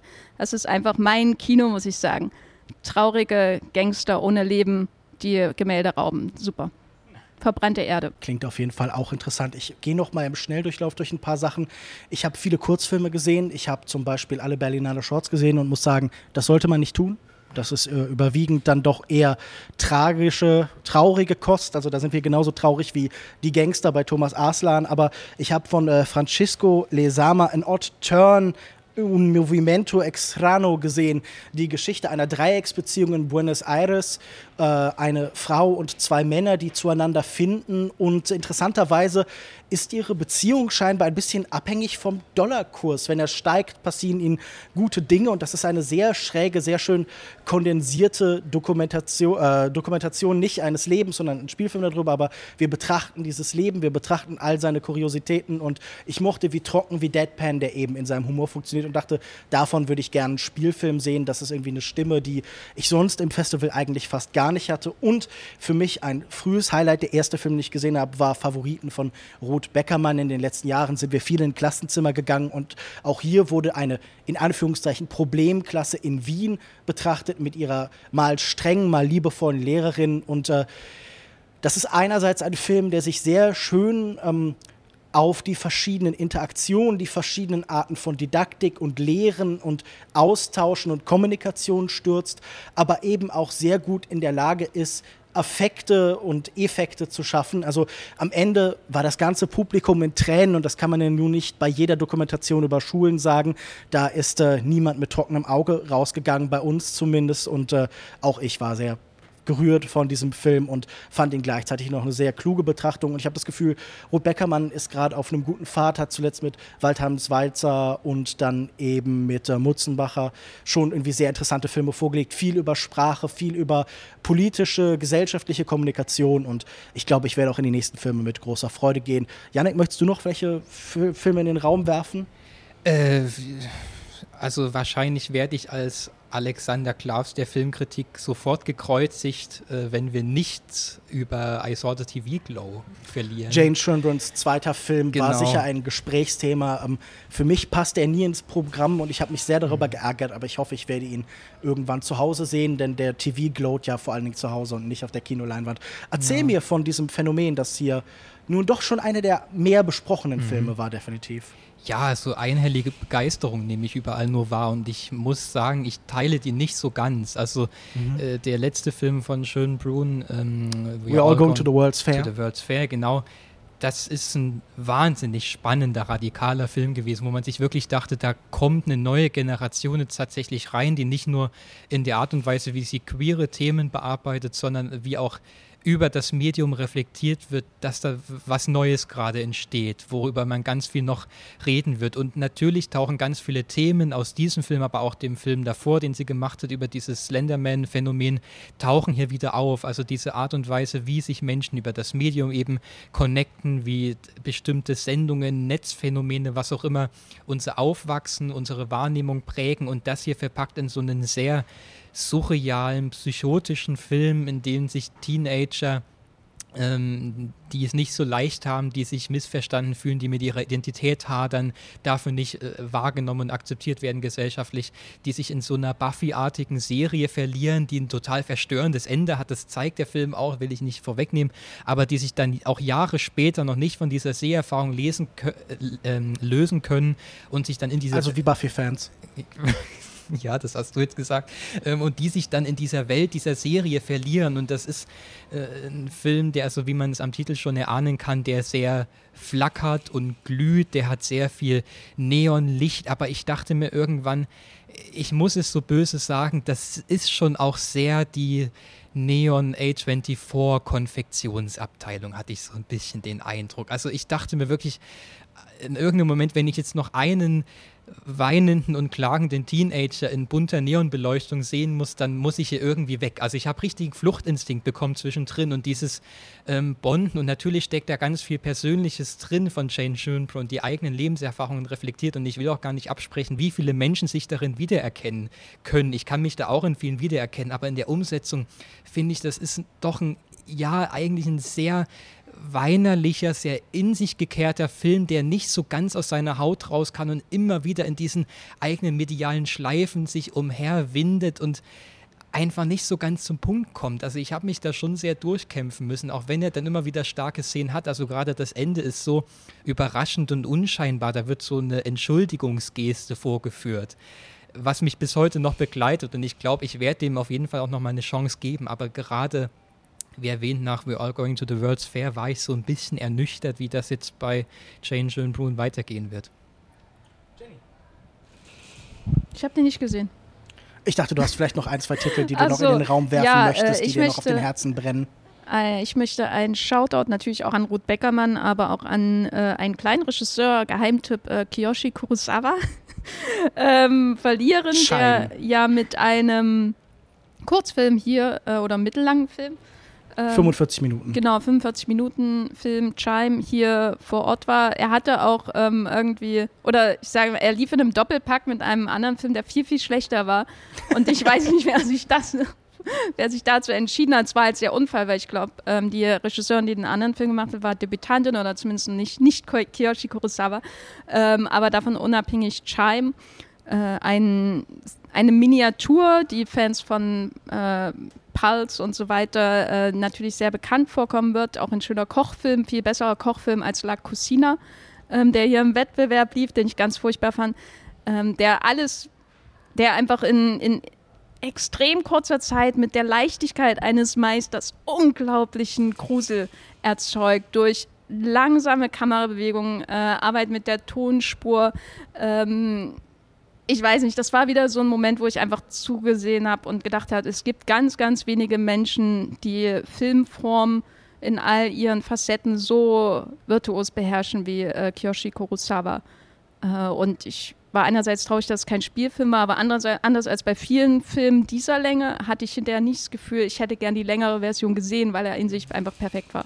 Ich würde vielleicht noch kurz der unsichtbare Zoo von Romuald Kamaka erwähnen, der mir sehr gefallen hat. Eine dreistündige Betrachtung des Zürcher Zoos in wenn man ehrlich ist, ein bisschen dem Stil von Frederick Wiseman mit leichten Variationen, aber selbst diese, dieses Epigonenhafte hat mir noch sehr gut gefallen. Ich habe gemerkt, mir gefallen Menschen mehr als Tiere. Ich finde sie interessanter, wenn sie diskutieren über Tapirmedikation, als wenn ich zusehe, wie Rehe herumhüpfen. Aber, aber was mit den Koalas? Weil die haben doch wirklich allen die Show gestohlen. Also, das Koalas diese Art von Geräusch machen, wusste ich davor nicht. Das ist so eine Art so rülpsendes Pöbeln. Also so, also so ein bisschen wie irgendwie unangenehme Typen von so einer Baustelle oder so, die jemanden anmachen, aber äh, so noch animalischer und so ein bisschen tiefer. Da war ich echt so ein bisschen, also Blinky Bill werde ich nie wieder mit, den, mit denselben Augen sehen. Das war äh, definitiv eine Erfahrung. Ja, ich finde, ähm, er ist nicht so pointiert, nicht so klar wie es Wiseman. Manchmal ist er ja gleich, der es immer schafft, irgendwie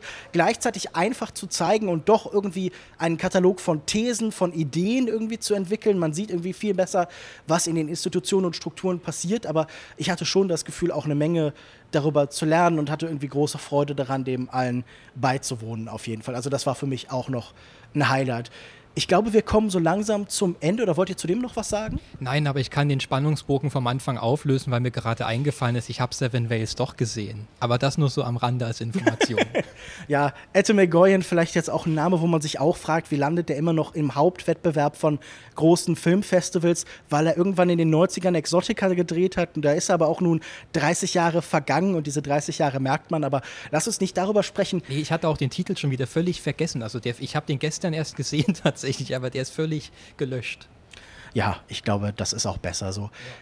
Wenn der schon nicht den Wettbewerb gewinnt, gibt es hier Tipps zu Preisen? Die Preisverleihung steht noch aus. Habt ihr irgendwelche Ideen? Drängt sich für euch irgendein Film auf? Oder ist das eigentlich auch egal, wer hier mit dem Goldenen Bären nach Hause geht? Naja, wir liegen ja immer falsch bei diesen Prognosen. Wahrscheinlich werden wir auch dieses Mal falsch liegen. Ich denke, es ist so Zeit für den goldenen Bären für Hong Sang-so. Das würde ich mir wünschen. Ich denke mal, als Konsensentscheidung, was abwertend klingt, aber ich gar nicht so abwertend meinte, ist Dahomai von Mathieu Diop. Ich denke, das ist ein im Wettbewerb etwas unscheinbarer Film, auch weil er so sehr kurz ist im Vergleich. Aber Mathieu Diop dokumentiert, wie genau. Artefakte zurückgeführt werden in ihre mhm. Heimat aus Frankreich. Ich glaube, 26 Objekte sind es und wir lernen über Kolonialismus, aber eben auch ja über interne Prozesse von Museen und solchen Sachen. Ja, und der ist ganz beeindruckend gefilmt und das ist nicht einfach nur abgefilmter Diskurs, wie man das vielleicht befürchten konnte, wenn man den Programmtext gelesen hat, sondern wirklich filmisch sehr durchdacht, wie sie mit diesen Kunstwerken umgeht, wie sie denen so was Gespenstisches verleiht, sie zum Sprechen bringt. Auch da wir wieder die Gespenster und ich denke, das ist sowohl von politischen anregenden Standpunkten und Anstößen her, als auch von der gekonnten Ästhetik so ein Film, bei dem ich mir gut vorstellen könnte, dass, die auch, dass der auch die Jury begeistern wird oder begeistert hat. Hast du einen Tipp, Jenny? Schwer zu sagen. Also der Homie könnte ich mir vorstellen, aber der ist vielleicht zu unscheinbar. Ich könnte mir auch äh, in bester Berlinale Tradition vorstellen, dass sowas wie Suns äh, gewinnt, Fogter ähm, von Gustav Möller. Das ist so ein Gefängnisdrama, das ich gar nicht so schlecht fand, eben mhm. aber dann doch vielleicht ein bisschen irrelevant für die Zukunft des Films, aber eben ein, ein einmal ein irrelevant durch für die durch, Zukunft des Films. Ja, Jubel ein, Jenny Jacke. Ein durch und durch Direkt solider, aufs Poster damit. Ein durch und durch solider Film. Durch und durch solide. Genau. Schwärmt der, Jenny Jacke von Movie Pilot. Nein, der das Lehrerpublikum glücklich machen wird. Macht das Lehrerpublikum glücklich. Und das ist äh, prädestiniert ihn natürlich auch für Juryentscheidungen. das tendenziell auch aus Lehrern besteht, Lehrer wie Lupita Nyong'o und so. Lehrer wie Albert Serra, von dem wir alle viel gelernt haben. Nun, was ich daraus lese, wir haben nicht so wahnsinnig viel Plan und es ist uns auch nicht so wahnsinnig wichtig, wer hier gewinnt, aber es könnte in diese Richtung gehen. Fallen euch noch abschließende Worte, Fazits ein? Gibt es noch irgendwas, das ihr unterbringen wolltet? Unbedingt irgendwelche Shoutouts noch an? Wir hatten vorhin Shoutout an Ruth Beckermann. Wen muss man noch äh, outshouten? Bruce LaBruce mit seinem Pasolini-Porno, The Visitor. Genau, so Theorema 2 hat er quasi gedreht mit mehr, mit mehr Sex. Na, nicht Theorema 2, es ist ein Remake von Theorema, das aber zugleich auch so ein bisschen als Parodie funktioniert. Also es ist eine mhm. Ehrerweisung, die sich aber auch ein bisschen lustig macht und das eben in einen hemmungslos, ja, äh, freizügigen Porno verwandelt. Das war auch eine sehr spannende Seherfahrung hier auf dieser Berlinale. Abschließende Worte ich bin gespannt, ob nächstes Jahr das kulinarische Kino wieder eingeführt wird mhm. und Encounters wieder abgeschafft wird. Da können wir jetzt gespannt sein. Ähm, aber sonst, wie gesagt, ich fahre mit einem zufriedenen Gefühl nach Hause, wenngleich wenig das Programm überleben wird. Wir sehen es ja, es fällt jetzt schon schwer, sich an einige Filme zu erinnern, die man vor einer Woche gesehen hat. Das heißt, du gehst vor allen Dingen glücklich nach Hause, weil du endlich weißt, du bist der Alexander Klavs der deutschen Filmkritik. Genau. Und äh, neben dir sitzt die Ellie Erl der Filmkritik, die einzige weibliche DSDS-Gewinnerin. Das habe ich parallel gegoogelt, das wusste ich nicht so. Ich bin, glaube ich, Mark Medlock, aber ohne Hut. Vielleicht sehen wir uns auch im Dschungel nächstes Jahr. Ja, ich weiß nicht. Ähm, die Passion dieser Berlinale war für mich nicht so ergiebig. Ich habe nicht meinen Erleuchtungsmoment oder Himmelfahrtsmoment bisher gefunden. Es gibt ja noch zwei Tage. Den habe ich noch äh, morgen früh vor mir vielleicht. Ich bin mir nicht so sicher, ob ich, ob ich mich da aufraffen kann. Ähm, ich finde, das ist einfach eine seltsame Position. Wir sehen ja irgendwie das Ende einer Ära, die nie richtig den Anfang verlassen ja. hat. Und ähm, ich habe einfach nur noch Angst vor Claudia Roth. Shoutout in Claudia Roth. Bitte lass die Finger von der Berlinale. Ähm, ja. ich, hab, ich weiß nicht, es gab so viel Hoffnung in den letzten Jahren für dieses Festival und das ist jetzt einfach in Staub zertreten. Und äh, deswegen kann ich Trisha Tuttle nur alles Gute wünschen, aber ehrlich, ähm, ich weiß nicht, was das werden soll mit diesem Festival. Die Hoffnung liegt im Staub zertreten und damit verabschieden wir uns bei Katz, dem kritischen Filmpodcast. Tschüss und bis zum nächsten Mal. Tschüss.